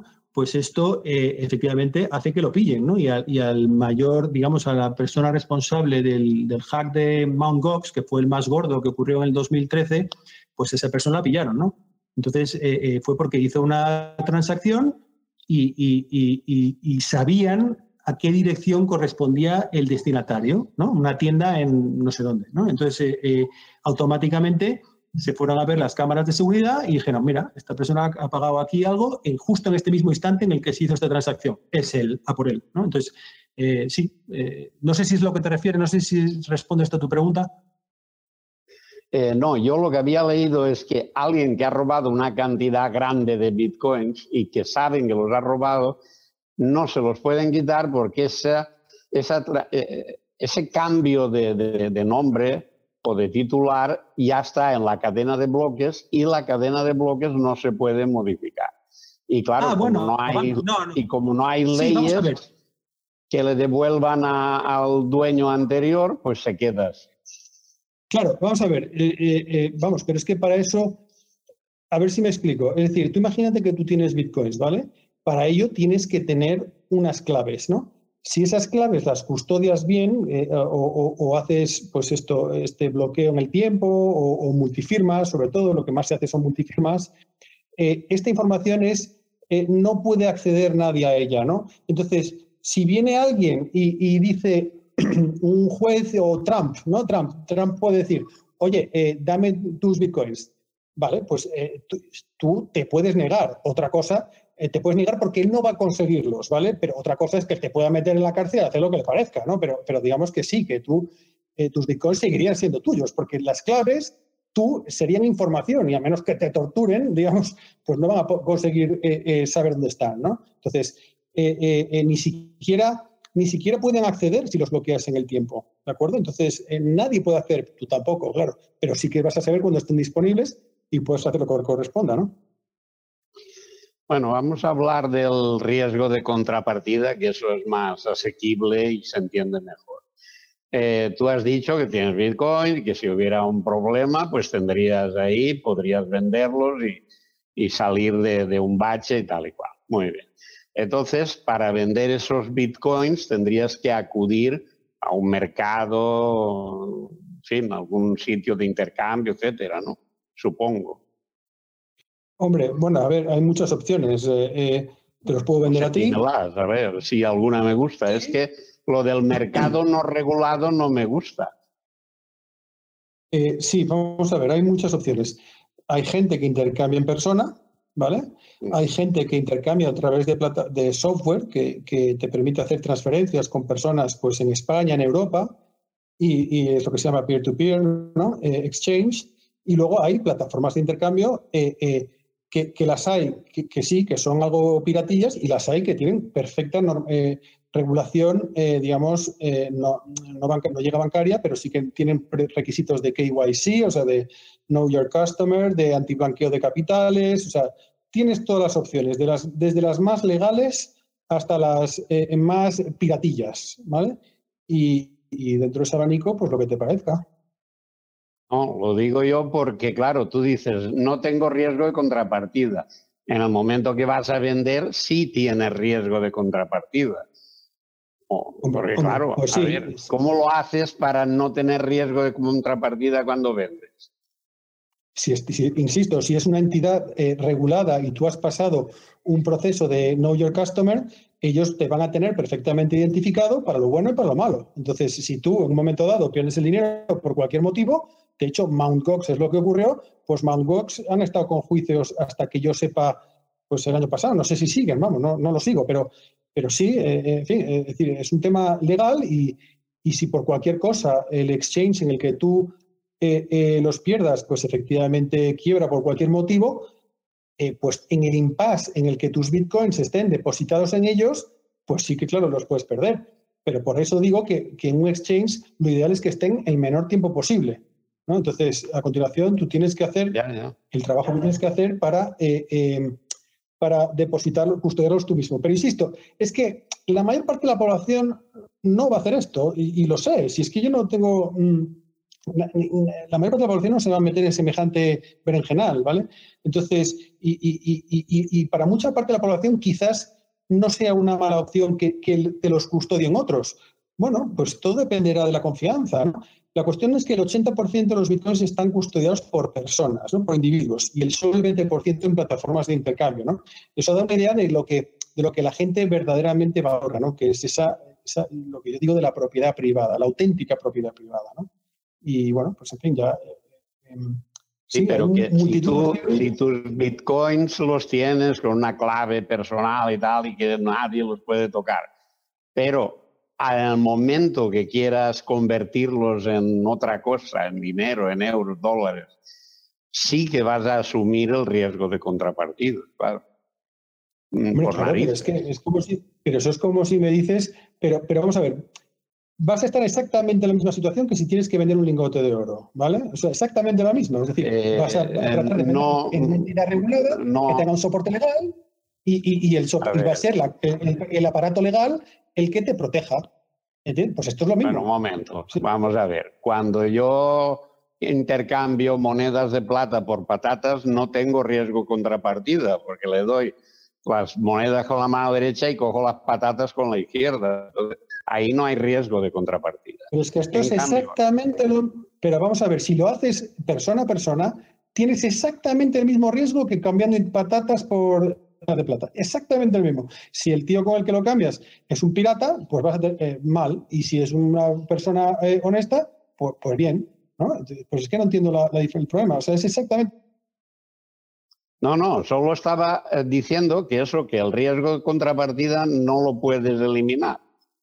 O sea, eso es lo que estaba mm, haciendo ver. Pero, pero vamos a ver, bueno, pero exactamente igual, es decir, Vamos a ver, yo hablo del riesgo de contrapartida mientras los bitcoins estén en tu propiedad, mientras tú estés pagando. Pero, pero, por ejemplo, te pongo, te pongo un ejemplo. Imagínate una empresa, a la hora de. Imagínate que tú quieres hacer un negocio con una empresa en China y no te fías de ellos.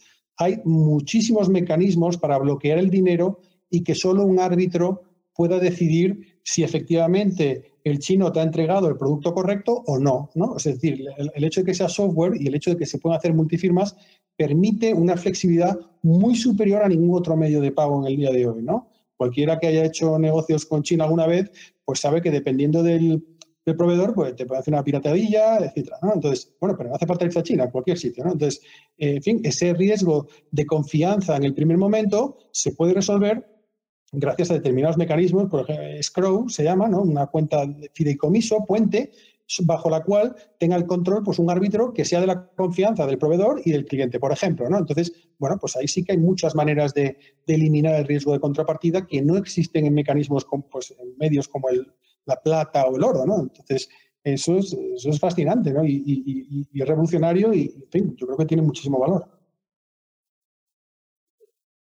Yo quería preguntarte una cosa, Adolfo. Eh, eh, ¿Qué porcentaje máximo recomendarías tú que se pudiera invertir en bitcoins para, para una persona? Es que eso es tan personal. A ver, yo, yo he invertido muy poco, la verdad. ¿Alguien, alguien que tenga muchas ganas de tener bitcoins, ¿cuánto le dirías de, de esto no te pases? Hombre, es que, ¿sabes qué pasa? Pero vamos a ver, yo creo que es enormemente seguro, pero yo creo que nadie está preparado para gestionar emocionalmente la volatilidad tan brutal que tiene todavía. Hay, una cosa, es que hay muchas razones. O sea, por ejemplo, tú has comentado que los tienes bloqueados. El simple hecho de tenerlos bloqueados ya te exige que, la cantidad que destines sea muy pequeña, porque tú pasado mañana puedes tener una necesidad. Ahora con el coronavirus muchos negocios han ido al traste y el que tenía su dinero bloqueado no lo puede usar para salir del apuro. Entonces, por ejemplo, el tenerlo bloqueado ya te limita. Eh, el, tema emocional que comentas tú también tal. Entonces, eso, a, una persona que, que, tú lo veas eh, que, está dispuesto a meter el 100% porque tiene muchas ganas de esto y tú tienes clarísimo que el 100% es una burrada, ¿cuánto le dirías no pases de aquí? Eh, en, el caso de, porque a, otros a lo mejor les dirías porcentajes más pequeños, pero el que lo ve muy para mí no tiene sentido porque para eso yo tendría que saber tus necesidades de cash durante los próximos años. Entonces, eh, yo, es decir, vamos a ver, siempre recomiendo una cantidad que te puedas permitir perder, pero no porque crea que la vas a perder, sino para que la des por perdido, ¿vale? Porque es que si no, esa gestión emocional a mí me parece complicadísima, ¿no? Y, eh, ¿Estaríamos eh, hablando de un 5%, por ejemplo, te parecería razonable? Sí, un 5%, de hecho, mira, es la cantidad que si te pusieses, como has insistido, te lo diría, es decir, de un 1 a un 5%. A mí me parece súper razonable, pero, pero insisto, es que eh, no es lo mismo alguien que verdaderamente tenga ahorros que no nadie que, está, que esté viviendo al límite o que, ¿entiendes? Entonces, eh, el, porcentaje va a variar muchísimo de persona a persona, ¿no? Eh, sí, pero no estamos hablando en ningún caso de un 50. Hombre, a ver, eh, mm, yo, pero, pero vamos a ver, si eres capaz de gestionar la volatilidad, me parece eh, eh, me, parece que no habría ningún problema. Ahora, si, si, vas a estar sufriendo cada, vez que el precio se la pegue, vamos, yo creo que te cortas las venas, ¿no? Porque de verdad que, eh, en fin, yo que, invertí francamente lo, que pude, pero, pero era poco, pues, pues la verdad, se pasa mal, sobre todo al principio. Luego de repente te haces la idea y dices, bueno, esto es a largo plazo, vamos a. Y, casi te olvidas de mirar el precio, ¿no? Pero sí, hay gente que que tiene porcentajes muy altos, sobre todo los que compraron muy pronto, ¿no? Esa gente, pues claro, eh, eh, se ha encontrado de repente pues con dinerales, ¿no? Y, esos están sobre todo fuera de España en realidad, ¿no? Y esa gente, pues sí, tiene que estar viendo de repente como su patrimonio pierde de repente un día pues el 15%, cosas así, cosas disparates. Pero bueno. pero eso es diferente porque ellos realmente invirtieron el 5% de su cartera y lo que pasa es que luego con la revalorización ese 5 es ahora un 50. Sí, no es, verdad. Invertir un 50. Ah, no, invertir eh, de primeras un 50, hombre, eh, no sé, si estás podrido y, realmente tienes un dineral, pues hombre, supongo que te lo puedes permitir, pues fenomenal, pero en fin, no, no es mi caso ni el de la mayor parte de la gente que conozco, entonces, vamos, no, no yo no apostaría. Te lo digo por lo siguiente, eh, un 5% de una cartera de 50.000 euros serían unos 2.500 euros. Eh, has insistido mucho en que, en que hace falta mucha formación y mucho de esto para poderlo estudiar bien, y yo en eso también estoy de acuerdo. Entonces, estamos hablando de, un.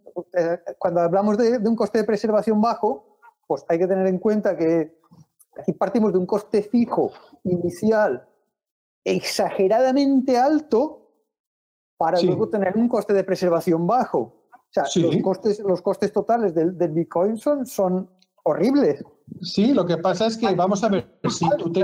cuando, cuando hablemos de alguien con 100 millones, pero... Claro, sí, pero, pero vamos a ver, eh, eh, vuelvo a repetir, yo, eh, en fin, el que no quiera incurrir un gasto así, que no lo haga en primer lugar, y en segundo lugar, mi tesis de inversión con Bitcoin es que se va a revalorizar mucho, y cuando digo mucho es una barbaridad, ¿no? Entonces, que todavía tiene mucho recorrido, ¿no? Entonces, si tú verdaderamente lo piensas, ese coste inicial te va a parecer una barbaridad con el precio de hoy, pero con el precio de dentro de 5 o 10 años, pues te va a parecer verdaderamente eh, eh, irrisorio.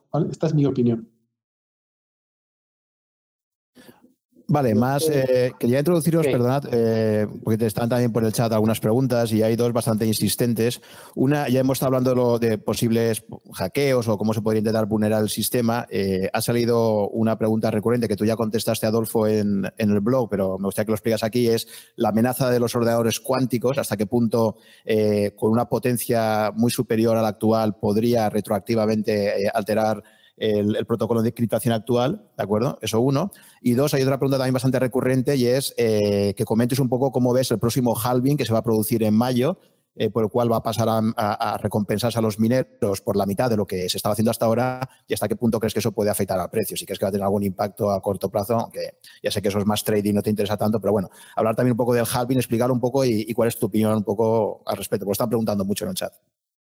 Sí, vamos a ver, lo de los ordenadores cuánticos eh, es verdad que nos bombardean constantemente con anuncios pues, de Google, IBM, ¿no? Y, bueno, pues sí, los ordenadores cuánticos efectivamente van a llegar, ¿no? Lo que pasa es que eh, con frecuencia eh, se, minimiza mucho la enorme complejidad de, que un ordenador cuántico efectivamente termina haciendo las operaciones que a ti te interesan, ¿no? Y, por ejemplo, hace falta unas condiciones de temperatura increíblemente bajas. Y cuando digo bajas, estoy hablando del cero absoluto, muy cerca del cero absoluto, ¿no? Entonces, eh, em, eh, ¿esto qué significa? Que eh, se producen muchísimos errores ¿no? cuando tú estás computando algo. Entonces, el problema no está tanto en la capacidad que tú puedas conseguir con un ordenador cuántico, sino que la consigas durante el tiempo suficiente para hacer tu cálculo y sin errores. ¿vale? Entonces, dicho esto, Bitcoin es de código abierto. ¿no? Entonces, lo único que necesitamos es que los usuarios estén de acuerdo en eh, implementar eh, eh, algoritmos quantum proof, es decir, a prueba de ordenadores cuánticos. ¿no? Entonces, bueno, lo que se está haciendo son tres cosas, básicamente. ¿no? Por una parte, se, están, se va a implementar, y es cuestión de uno o dos años, pues nuevos algoritmos de cifrado que van a permitir digamos, aumentar el plazo en el que Bitcoin va a ser resistente a los ordenadores cuánticos. Y en paralelo, se, está analizando también la implementación de pues, otro tipo de, medidas y en tercero, en, cambiar efectivamente esos algoritmos para que sean totalmente a prueba de ordenadores cuánticos. ¿no? Entonces, eh, no, estoy, no quiero minimizar el impacto porque efectivamente eh, bueno, va a dar trabajo, pero una vez que esté hecho el trabajo, yo creo que va a haber consenso entre los usuarios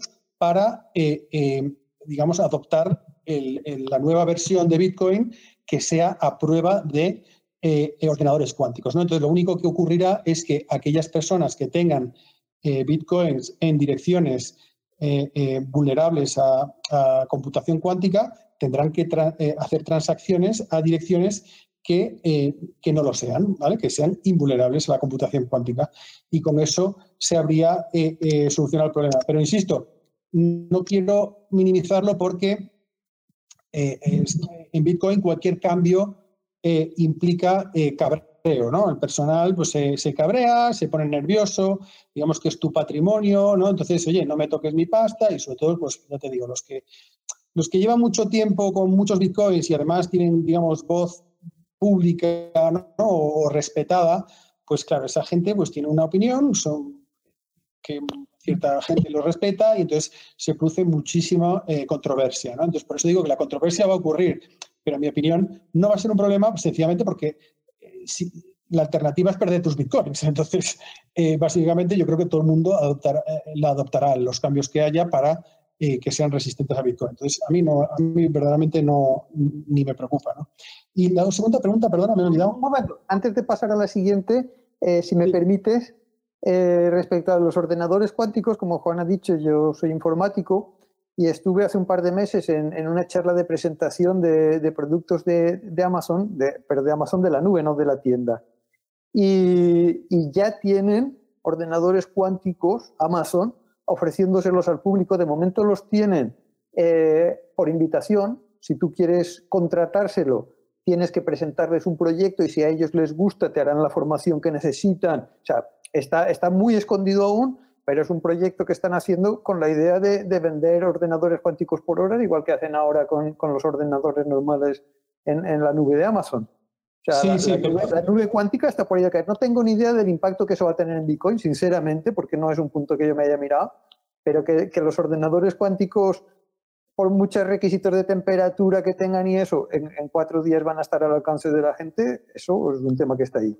No, pero eh, una cosa es estar al alcance de la gente y otra cosa es que tengan la capacidad eh, suficiente durante el tiempo suficiente y durante y, digamos con, sin errores para ser capaces de, romper un algoritmo de, cifrado. Son, son dos temas diferentes. Sí, ordenadores cuánticos ya hay, y Google e IBM, no sabía que Amazon también, pero Amazon también, eh, se, pues lo publicitan cuando pueden, ¿no? Entonces, esa es una cuestión. La, cuestión importante es saber lo complicado que es quebrar un algoritmo de esta categoría. ¿no? Entonces, eso es un tema mucho más complejo. ¿no? Es, una complejidad que, en este tipo de anuncios pues, normalmente se, se le quita hierro y no, no es así. Es, una complejidad extraordinaria. ¿no? Entonces, pero insisto, aún en ese escenario existen soluciones ¿no? al ser de código abierto. Así que no, a mí no me preocupamos. Y la ah, sí, el, halving, ¿verdad? Perdón.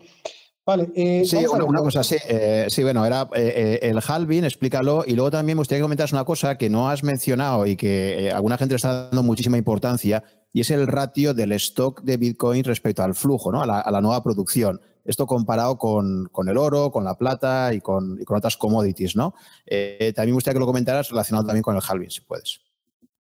Sí, a, ver, yo em, es que, eh, vamos a ver, mi opinión sobre el stock to flow ha ido, eh, eh, bueno, a ver, breve explicación. Vamos a ver, la oferta monetaria de Bitcoin está predefinida, ¿no? Entonces, tú te vas al código Bitcoin y encuentras el programita y dice exactamente lo que va a pasar en cada bloque durante los próximos 120 años, ¿vale? Entonces, sabes que cada cuatro años la emisión monetaria de, en cada bloque se reduce a la mitad, ¿no? Entonces, ahora en mayo el, halving, es decir, dividirse a la mitad, va a ocurrir y vamos a pasar de emitirse 12,5 bitcoins por bloque a pasarse a emitir 6,25, ¿de acuerdo? Entonces, y esto cada cuatro años, aproximadamente, porque son 210.000 bloques, se divide la mitad, ¿vale? De tal manera que en el año 2140 eh, se, se, termina de emitir el último, ¿de acuerdo? Bien, entonces, ¿qué pasa? Que eh, existe la teoría de que con cada halving eh, Claro, al, reducirse la oferta monetaria, el precio automáticamente tiene que subir. Entonces, en mi opinión, e insisto que esto es más técnico y yo la verdad es que el análisis técnico pues, es un tema que tampoco me interesa, me interesan más los fundamentales. Eh, en mi opinión, eh, la, reducción de la oferta monetaria de, bitcoins, es decir, lo que serían las ventas de los mineros, es eh, es reducidísima comparado con el volumen que existe diariamente en las casas de intercambio. ¿no? Entonces, en mi opinión, el impacto no es real. Yo no veo causalidad entre ese halving y el aumento del precio. Ahora, lo que sí que veo es que, tal y como eh, esta persona está preguntando, la gente se pone nerviosísima. Y, ha ocurrido durante los dos últimos halvings con este tema. ¿no? Es decir, la gente se pone eh, eh, a tope con el tema halving. Un momento, que se va a dividir la, oferta monetaria a la mitad, esto, esto tiene que poner el precio a tope, ¿no? Pero esto cómo va a ocurrir? Y entonces, sencillamente porque la gente eh, da la impresión de que se pone nerviosa con el tema, efectivamente termina ocurriendo, ¿no? Entonces yo creo que hay una correlación, pero no veo la causalidad sencillamente porque es que el impacto en el volumen diario es ridículo. Entonces, no, no, debería ser así. Pero, pero, insisto, es un tema técnico que, que yo tampoco le, le he prestado atención. Ahora, eh, viendo lo que ha ocurrido en los dos últimos halvings, sí que es verdad que eh, lo razonable sería esperar que eh, durante los meses posteriores de, este halving, que insisto va a ser en mayo, creo que la última fecha más o menos va a ser el 11, pues em, eh, digamos que esto obviamente pues va a, eh, yo que no obviamente, pero digamos que yo espero que sí, que poco a poco se empiece a aumentar y entonces se produce esta especie de efecto psicológico de un momento, es que Bitcoin ha aumentado el doble, tengo que meter pasta ahí, un momento, tengo que meter, entonces se empieza a disparar el precio y, a mí lo que me interesa no es esa cantidad de gente que se mete especulando exclusivamente, ¿no? sino los que se quedan, ¿no? porque aprenden esa utilidad y, vuelven a crear ese, ese precio mínimo ¿no? Eh, eh, eh, tras el patacazo que se lo dará. ¿no? Entonces, em, por eso para mí es más interesante que la gente vaya descubriendo esa utilidad y que esos precios mínimos vayan subiendo cada vez más. ¿no? Y perdona, Juan, lo otro que querías comentar es que no, no, me, no me acuerdo. No, no, era, era el concepto este del ratio del stock to flow, el, stock, sí. que va a superar, hasta ahora estaba por debajo del oro y ahora va a superarlo después del próximo halving, ¿no? sí, vamos a ver.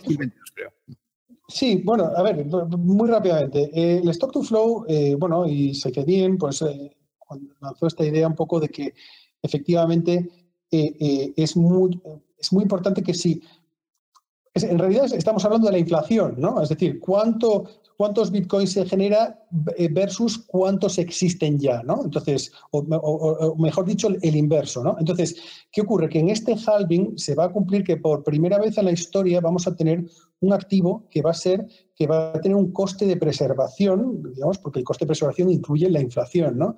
Inferior al oro. Es la primera vez en la historia, ¿no? Entonces, esto es, a mí me parece fascinante y es un tema digital, ¿no? Entonces, claro, la gente se pone muy nerviosa pensando, bueno, bueno, claro, eh, entonces automáticamente la gente que tenga oro se va a poner a comprar Bitcoin. Bueno, pues yo creo que no, ¿no? Eso en primer lugar. En, segundo lugar, mi opinión también ha cambiado, ¿no? Eh, ha evolucionado. Digamos que yo sí, yo compraba un poco la tesis de Stock to Flow, pero ahora opino que es más importante el hecho de que todo el mundo sepa que Bitcoin es estrictamente escaso que el hecho de que supere o disminuya una determinada cifra, ¿no? Para mí es más importante que, todo el mundo que sepa que es escaso, porque entonces automáticamente sabrás esto que comentaba en la otra, en la otra charla, y es que el que sea escaso hace que haya costado trabajo, ¿no? Que, sabes que hay skin in the game y por lo tanto vas a, vas a ser Va, va, a ser un símbolo mejor de reciprocidad aplazada y por lo tanto el mercado lo va a aceptar mejor, ¿vale? Esta, es mi, esta sí que es mi opinión.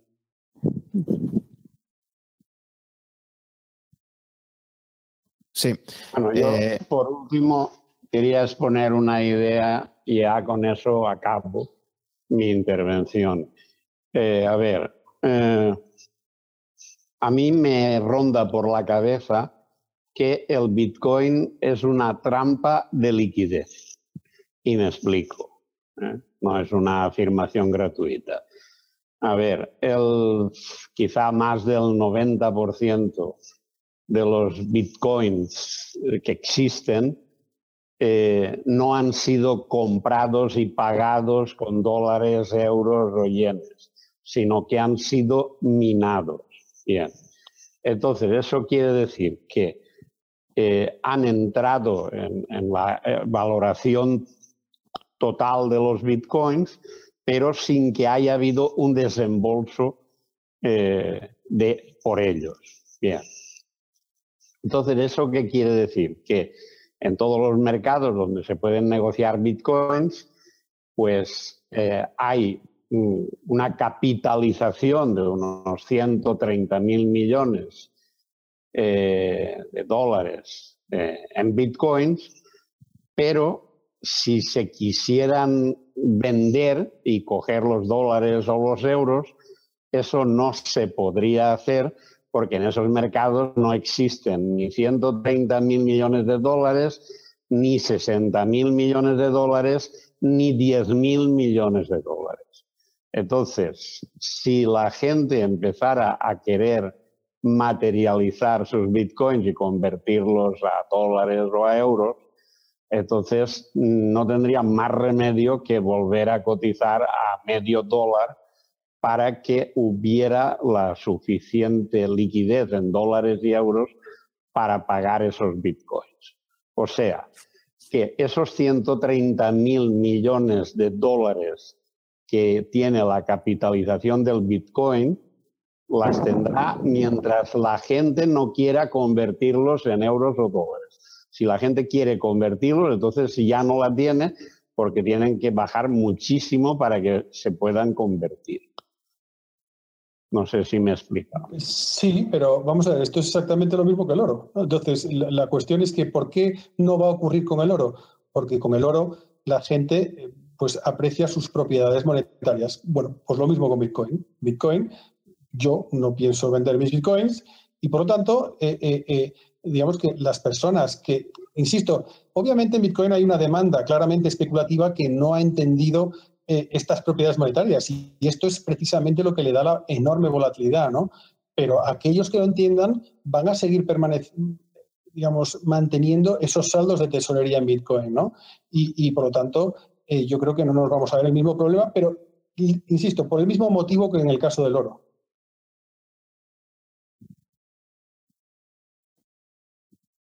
Sí, sí, claro. Yo, yo ahí también lo veo que es un, es un tema de oferta y demanda como en todos los activos. Pues si ahora de repente algunos bancos centrales del mundo, imaginaos que el Bundesbank o el Banco Central de Suiza eh, de repente dicen, oye, pues ¿por qué? Lo mismo que decía que planteaba Fernando, de tener un porcentaje del 1 al 5%, pues eh, un banco central que le pueda interesar, que no tenga, que no sea emisor de un, de un dinero fiat, como evidentemente lo es el, el, el, Banco Central Europeo o, o la Reserva Federal, de repente que diga, pues ¿por qué no voy a comprar un poquito de mis activos en Bitcoin? y pongo a la venta unos cuantos lingotes de oro que tengo yo. Pues esto es oferta y demanda, es decir, automáticamente cambiaría, pero en el sentido contrario, el, precio del Bitcoin se dispararía, ¿no? Y el del oro caería. O sea, al final todos los activos tienen una oferta y una demanda y en función de ella se mueve el precio. Sí, esto lo hemos eh, visto ahora en este batacazo que se ha pegado el precio de Bitcoin con todas las bolsas, con todas las acciones. Bueno, pues está claro que hay gente que no había estimado correctamente qué porcentaje de su patrimonio debía tener en bitcoins.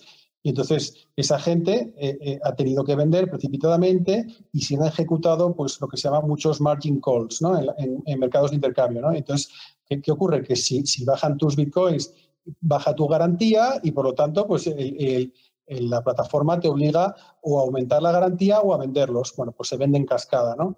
Pero bueno, esto no es diferente a ningún otro, a ningún otro mercado. Es decir, la, la cuestión aquí es que si, si existe un núcleo de adoptantes que poco a poco van comprendiendo cada vez mejor esas, eh, esos casos de uso tempranos, ¿no? de monetarios, pues para mí ya no, el problema de liquidez ya no existe. ¿no? Entonces, esa es mi, tesis. Eh, bueno, que, que en los mercados del Bitcoin hay poca liquidez de dólares y euros, lo se puede ver porque se han inventado el Tether, ¿eh? y se han inventado el Tether porque como no tienen dólares, dicen, no, no tengo dólares, pero te doy un Tether que vale siempre un dólar. ¿eh? Sí, pero claro, se han inventado el Tether porque no hay dólares, si no, no haría falta inventarse Tether. Sí, no, pero, pero insisto, estamos en lo mismo. O sea, no, mientras exista un núcleo gordo de personas que no tienen intención de vender porque les está suponiendo una autoridad, eh, en fin, no, yo no veo el problema de, liquidez por ninguna parte. En fin, sería mi primera noticia de que efectivamente, de hecho, el único problema que ha habido de verdad, que, del que yo he escuchado, ha sido que se han quedado sin bitcoins. ¿vale? O sea, una, casa de cambio en India hace con la última subida del 2017, ¿no? Entonces, eh, eh, pero, con, sin dólares, es verdad que usan el Tether las que tienen mucho volumen, pero eh, yo nunca he visto ningún problema en este sentido. Nunca he visto a nadie que, que haya tenido problemas para recuperar eh, sus bitcoins, aunque, aunque también es verdad que la mayor parte de la gente que conozco pues no, no venden, ¿no? Bueno, yo hay una cosa que, una, una analogía que, que, se me ocurrió y que, que, quería comentar contigo, Adolfo, a ver cómo lo ves. Es el cuento del gato con botas. Que cuando se murió el molinero, le dejó a su hijo mayor el molino, al mediano el burro y al pequeño el gato. Y resulta que el gato, que no valía nada, y el, pobre hijo pequeño se quejaba de que ya ves tú, me han dejado un gato, pues luego al final lo, hizo rico y lo hizo rey y lo hizo todo. ¿no? Entonces yo lo veo un poco una analogía así. O sea, aquí el molinero en, en nuestra historia, pues al hijo mayor le dejó un piso, al hijo mediano le dejó unas acciones de Apple y de Nestlé, y al hijo pequeño le dejó bitcoins. Y el pobre hijo pequeño dijo, yo tengo aquí bitcoins, esto esto yo para qué lo quiero, ¿no? Y un poco nos la estamos jugando, o mejor dicho, os la estáis jugando algunos a, preferir el gato, a preferir los bitcoins, ¿no? Porque le veis el, potencial este tal. Pero la realidad es que tú el piso lo, alquilas, eh, te da una rentabilidad, puedes vivir en él. Las acciones son empresas que producen eh, productos que la gente necesita y que dan beneficios y que los van a seguir dando. Y el Bitcoin, pues es como un gato.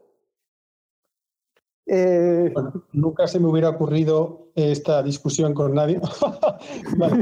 pero, vamos, eh, es como si yo te digo, bueno, pues a, un hijo le dejó el lingote de oro ¿Y, por qué este hijo le, fue bien? Bueno, pues porque el hijo se fiaba de las propiedades monetarias del oro. Bueno, pues esto es exactamente lo mismo. Pero insisto, que es que aquí no hace falta jugarse nada. Es que a ver si vas a pensar que yo soy millonario y he metido 10 millones de euros en esto. Yo no, yo no, yo soy un tío que se le ha ido la olla con esto y, ¿vale? y, que me he vuelto loco con, Bitcoin y en su día metí pues un pequeño porcentaje de mi patrimonio y lo bloqueé tanto que yo no los puedo tocar, ¿vale?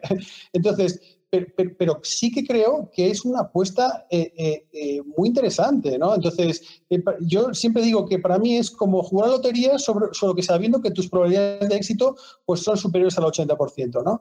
Bueno, esta es mi opinión, ¿no? Entonces, lo, que necesito es que alguien venga a decirme, momento, lo, que necesito es que alguien me, diga por qué las propiedades de monetarias de Bitcoin y sus casos de uso temprano pueden no eh, eh, eh, materializarse. ¿no? Entonces, bueno, el momento en el que alguien defina qué significa el fracaso de Bitcoin, pues me lo empezaré a pensar. Hasta entonces, pues voy a mantener mis cuatro perras en Bitcoin y, y encanto la vida.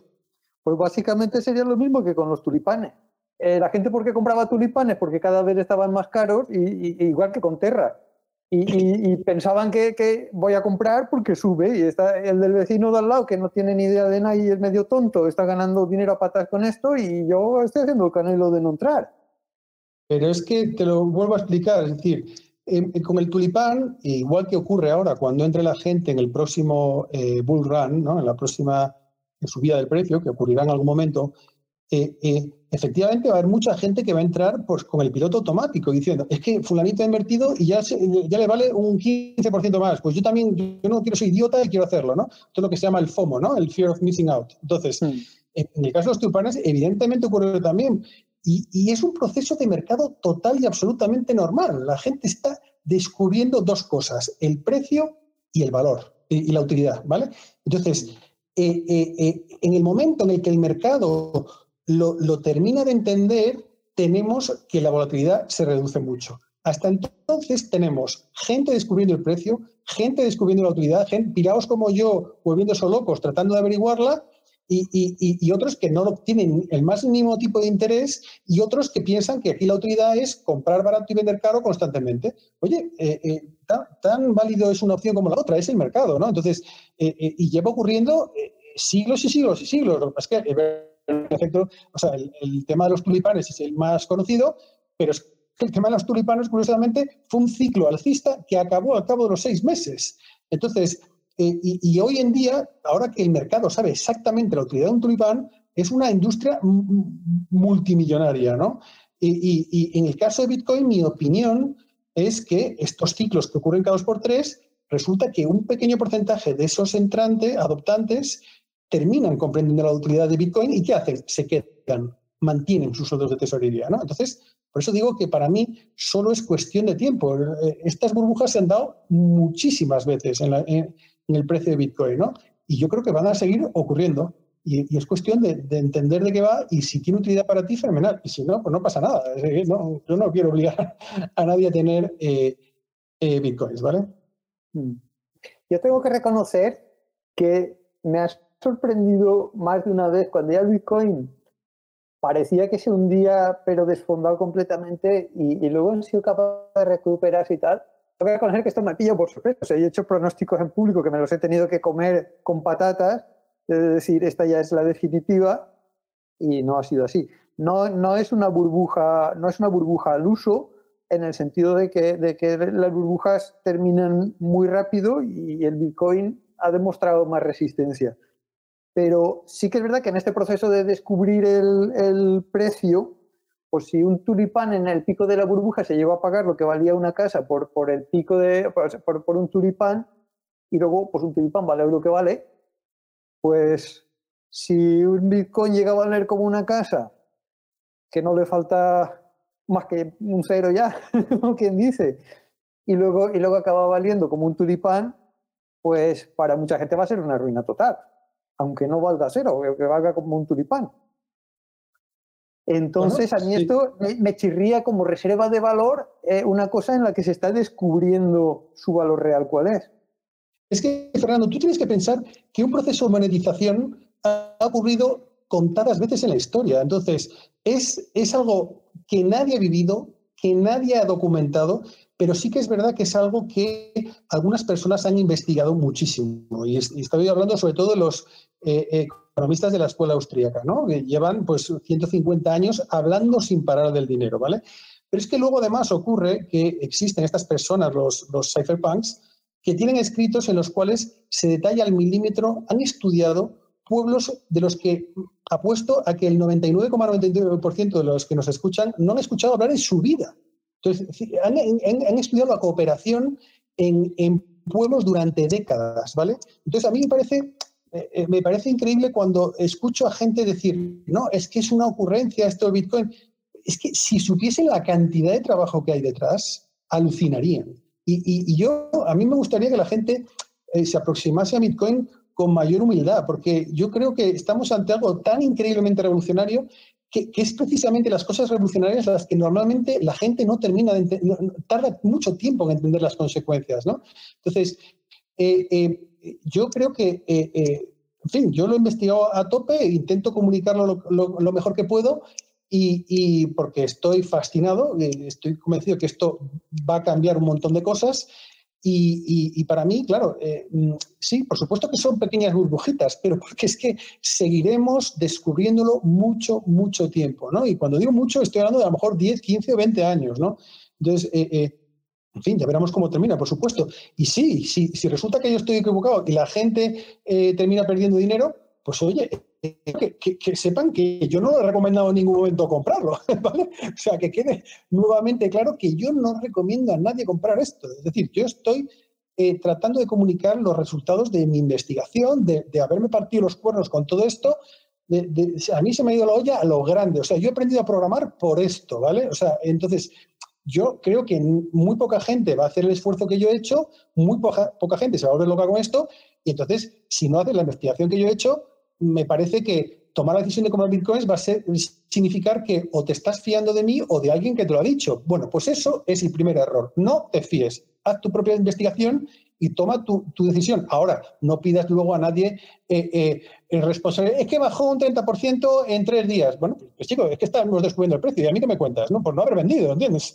Entonces, eh, en fin, no sé si lo he transmitido correctamente porque para mí es muy importante. Yo insisto, no para mí es mucho, muchísimo más fascinante incluso aprender de qué va todo esto que, que dedicarte a, ver si el precio sube un poquitín. Insisto, por, supuesto que a mí me encantaría que se revalorice, eh, eh, eh, que se multiplique por 10, por 15 y por 50, ojalá.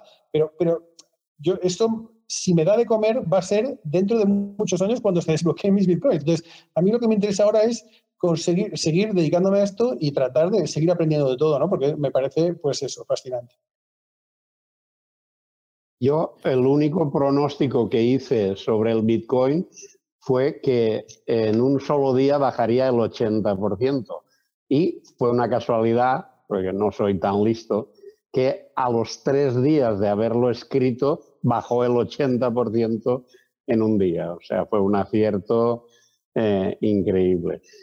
Quería añadir que eh, los sellos de Afinsa y Forum Filatélico y los bonos de Rumasa también estuvieron muchos años dando dinero hasta que valieron cero. O sea, hay que decir que el que esté muchos años subiendo tampoco indica nada. Bueno, espero que en ningún momento haya parecido que mi argumento para defender Bitcoin es que lleva muchos años subiendo. O sea, por favor, yo me, he dedicado a analizar las propiedades monetarias y eso es en lo que yo me baso ¿no? para, para mi tesis de, de inversión, pero en ningún momento digo que porque haya subido rentabilidades pasadas garantiza rentabilidades futuras. Eso en ningún momento espero que me hayas escuchado eh, decirlo, ¿vale?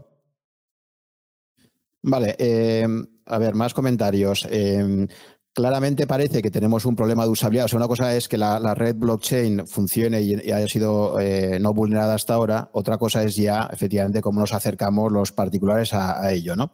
Entonces, eh, te quería plantear en primer lugar, eh, respecto a custodia, toda la gente que se esté planteando empezar a, hacer una pequeña compra, eh, si nos puedes dar algunos consejos sobre la parte de custodia, lo que te parecería a ti. Obviamente esto hay que investigarlo, hay que profundizar, como tú has dicho, pero lo mismo que hay que investigar, pues cómo comprar monedas de plata o cómo comprar un lingote de oro o dónde comprarse, es decir, que todo exige efectivamente un trabajo que hay por detrás, ¿no?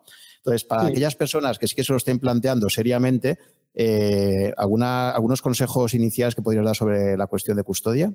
Sí, pues ah, para mí lo más importante es hacerlo con wallets de hardware, ¿vale? O sea, hardware y, que sean de código abierto y que, y que digamos, que, tengan una, eh, una comunidad de gente, pues, como a mí me gusta decir, eh, pues eh, tratando de jorobarlo, ¿no? Es decir, investigadores de seguridad, pues tratando de encontrar vulnerabilidades y que además sean muy transparentes y abiertos respecto a ellas, ¿no? y en fin, bueno, pues a mí un equipo que me gusta mucho son los Cold Card, ¿vale? Y, en fin, pero existen varias otras marcas, pero a mí son los que más me gustan. Y, bueno, pues yo empezaría a investigar por ahí, vamos. ¿eh? O sea, eh, eso te permite, tiene la ventaja de que te permite, pues, desde time logs, multifirmas y, todo lo que son los sistemas de seguridad de verdad, ¿no? Porque hay, hay, hay soluciones que puedes hacer para eh, que, te que van a valer al 90% de la población, ¿vale? Y otras que, bueno, pues yo, por ejemplo, tengo un, eh, un perfil un poco más público y bueno, que me quiera robar a mí, pues se va a encontrar con cuatro perras. Pero bueno, aún así, eh, yo pues tengo mis bitcoins bloqueados y, bueno, pues es porque tengo eh, un, perfil público. Hay gente que tiene bitcoins desde el año de la Tana y, en fin, pues esa gente pues prefiere que nadie les conozca, ¿no? De hecho, pues no necesitan trabajar, ¿no? O sea que esos, pues, pues, esto nadie sabe quiénes son y bueno, me parece muy bien. Entonces, en sistemas de seguridad, yo, optaría por hardware wallets, ¿vale? Y eso, pues, investigar a partir de ahí y tratar de ver eh, de qué va la cosa, ¿no? yo quiero lanzar unos cursos en breve en Rankia para que eh, vean de qué van, pero, en fin, yo no quiero, eh, insisto, yo quiero que la gente investigue si lo que estoy diciendo es un disparate o no antes de, de ver si yo soy la persona en la que confiar, ¿no? La confianza yo creo que hay que ganársela. Así que, bueno, en esas estamos. Sí, luego también hay otras preguntas relacionadas eh, con qué opinas de las altcoins, del resto de criptos que hay, en particular Ethereum. Eh, ¿Por qué estás tan convencido de que, Bitcoin es, la única moneda? Esto ya es un. lo comentaste el otro día, pero bueno, pues sí que es. Sí. nada, esto yo es que lo tengo tan claro que ya eh, casi le doy un, botón y me sale solo. Mira, solo, solo tiene sentido, es decir, ¿qué hace que se mantengan las blockchains de Bitcoin y todas las criptomonedas?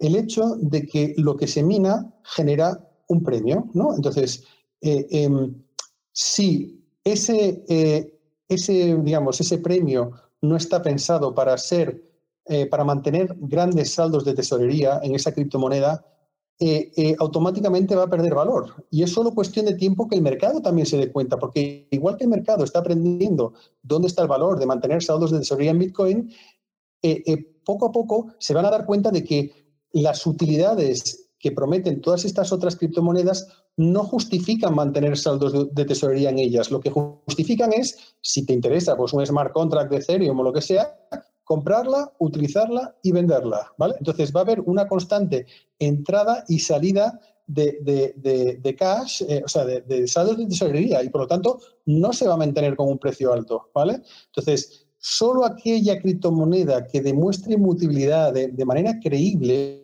va a ser aquella en la que la gente va a acumular saldos de tesorería a medio y largo plazo, ¿vale? Entonces, igual que tardarán tiempo en, entender la utilidad de Bitcoin, el mercado tardará tiempo en entender que las otras no valen absolutamente nada para nada, porque esas utilidades no justifican eh, eh, valor. Y si no justifican valor, no van a justificar eh, eh, incentivos para minarlas y por lo tanto desaparecerán. Se quedarán ejecutándose en el ordenador del fundador y, no valdrán para nada. Entonces, yo, en fin, lo tengo tan claro que yo no, yo de ahí sacaría la pasta eh, corriendo el que la tenga. Muy bien, pues si queréis ya, estamos una hora que ya para la ronda final. Si queréis hacer algún comentario final, Fernando, Francisco, y ya cerramos. Yo, por mi parte, pues un poco eso. El problema que le veo, ya lo he comentado, creo que, creo que Adolfo lo, ha presentado muy bien. No tengo tan claro que la gente realmente lo entienda igual que lo dice él. O sea, cuando hablamos de los costes de transacción, de lo que cuestan las cosas, de aprender y hacerlo bien y tal, realmente el que, el que se lo plantea así, en el, en el, sentido que lo dice Adolfo, es en el, en el, correcto, pero esto tiene un coste sobre, sobre la inversión brutal. Entonces, pues uno lo tiene que afrontar o porque tiene una ilusión muy grande en que se va a revalorizar una animalada, que sería la única forma de que justificara esa inversión por adelantada, o porque realmente te gusta y, tu tiempo libre te apetece dedicárselo a eso. Pero en plan inversión, pues incluso suponiendo que, alguna vez llegue a valer algo, que yo no sé si el gato saldrá con botas o si saldrá un gato normal, no lo sé, pero si, alguna vez llegara a valer algo a futuro, pues el coste por el que tienes que pasar primero, más el riesgo de, pérdida en caso de que, no se hagan las cosas tan bien como requiere esto, que es mucho más de lo que la mayoría de la gente se cree, pues a mí me, resulta un producto muy poco atractivo, la verdad, para, para tener ahí el, capital. Si tú tienes el piso, pues es bastante evidente que, que esto valdrá algo dentro de unos años. Eh, si tú tienes una cartera de, de acciones que producen cosas de, las que no quiebran. claro, hay, hay, acciones muy especulativas, pero si tú te haces Nestlé, Danone y... pues esto también va a mantener el valor o, la inversión indexada, por ejemplo, los índices no quiebran, eh, pero el Bitcoin a mí me presenta muchas incertidumbres de que, de que llegue a algún sitio dentro de unos años y, tiene, y tiene un coste muy fuerte para hacer las cosas bien y un riesgo muy grande si no se quiere incurrir en ese coste grande. Y esa es un poco mi conclusión. Yo sigo sin verle, verlo como reserva de valor.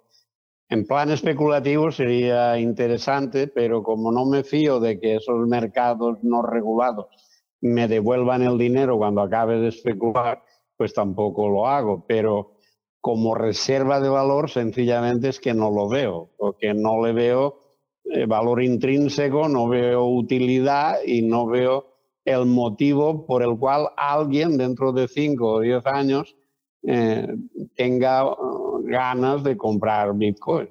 no lo veo. Posiblemente me equivoque, pero no lo veo. A mí me gustaría añadir, perdón, que en realidad lo, más interesante de todo esto es que, de estos comentarios finales, es que a mí me hacen ser todavía más optimista. Y me explico. Para que Bitcoin tenga éxito y se termine monetizando, no necesita ni que el 5% de la población lo adopte. ¿vale? Es decir, para que se convierta en dinero, necesita un porcentaje de, personas, empresas, etcétera, etcétera, que lo adopten verdaderamente pequeño. ¿vale?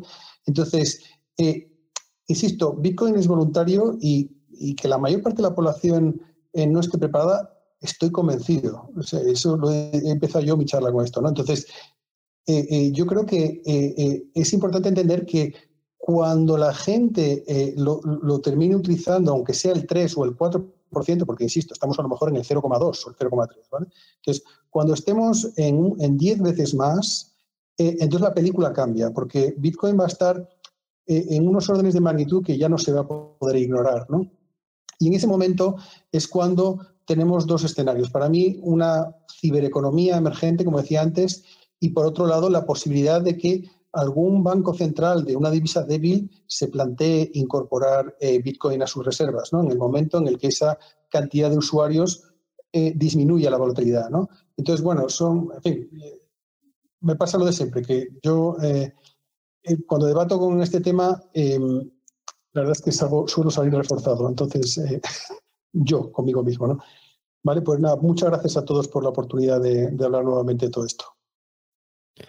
Pues eh, fenomenal, cada uno ha defendido su postura y como era previsible, pues yo creo que cada uno sigue pensando lo que pensaba al principio. Hemos dado más elementos de información para seguir profundizando. Será interesante escuchar esta charla dentro de, unos años para ver pues, cómo ha evolucionado y, un poco pues los argumentos que se estaban dando en qué sentido han ido. Nada, muchísimas gracias por haber asistido y por contribuir a daros un poquito más de información con posturas enfrentadas sobre este tema tan polémico pero apasionante al mismo tiempo. Y hasta la próxima charla que daremos en breve. Eh, os recuerdo que tenéis, que tenéis ahí disponible el programa de, charlas que estamos dando de webinars. Eh, yo me quedo en Rankia y con una programación muy completa. Muchísimas gracias de nuevo a todos por asistir. Hola.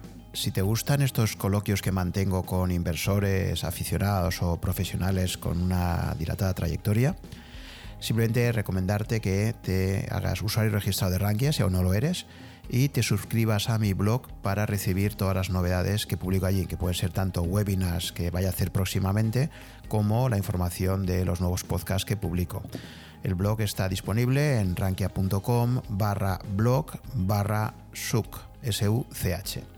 Ahí vas a poder encontrar todas las novedades que voy publicando, así como los enlaces a todos los contenidos que destaco. Por otra parte, también te recomiendo, si te interesa la temática financiera, eh, pues que te suscribas a las alertas que envía Rankia con todas las novedades de webinars o formación en general que imparte. Creo que os van a resultar de mucha utilidad.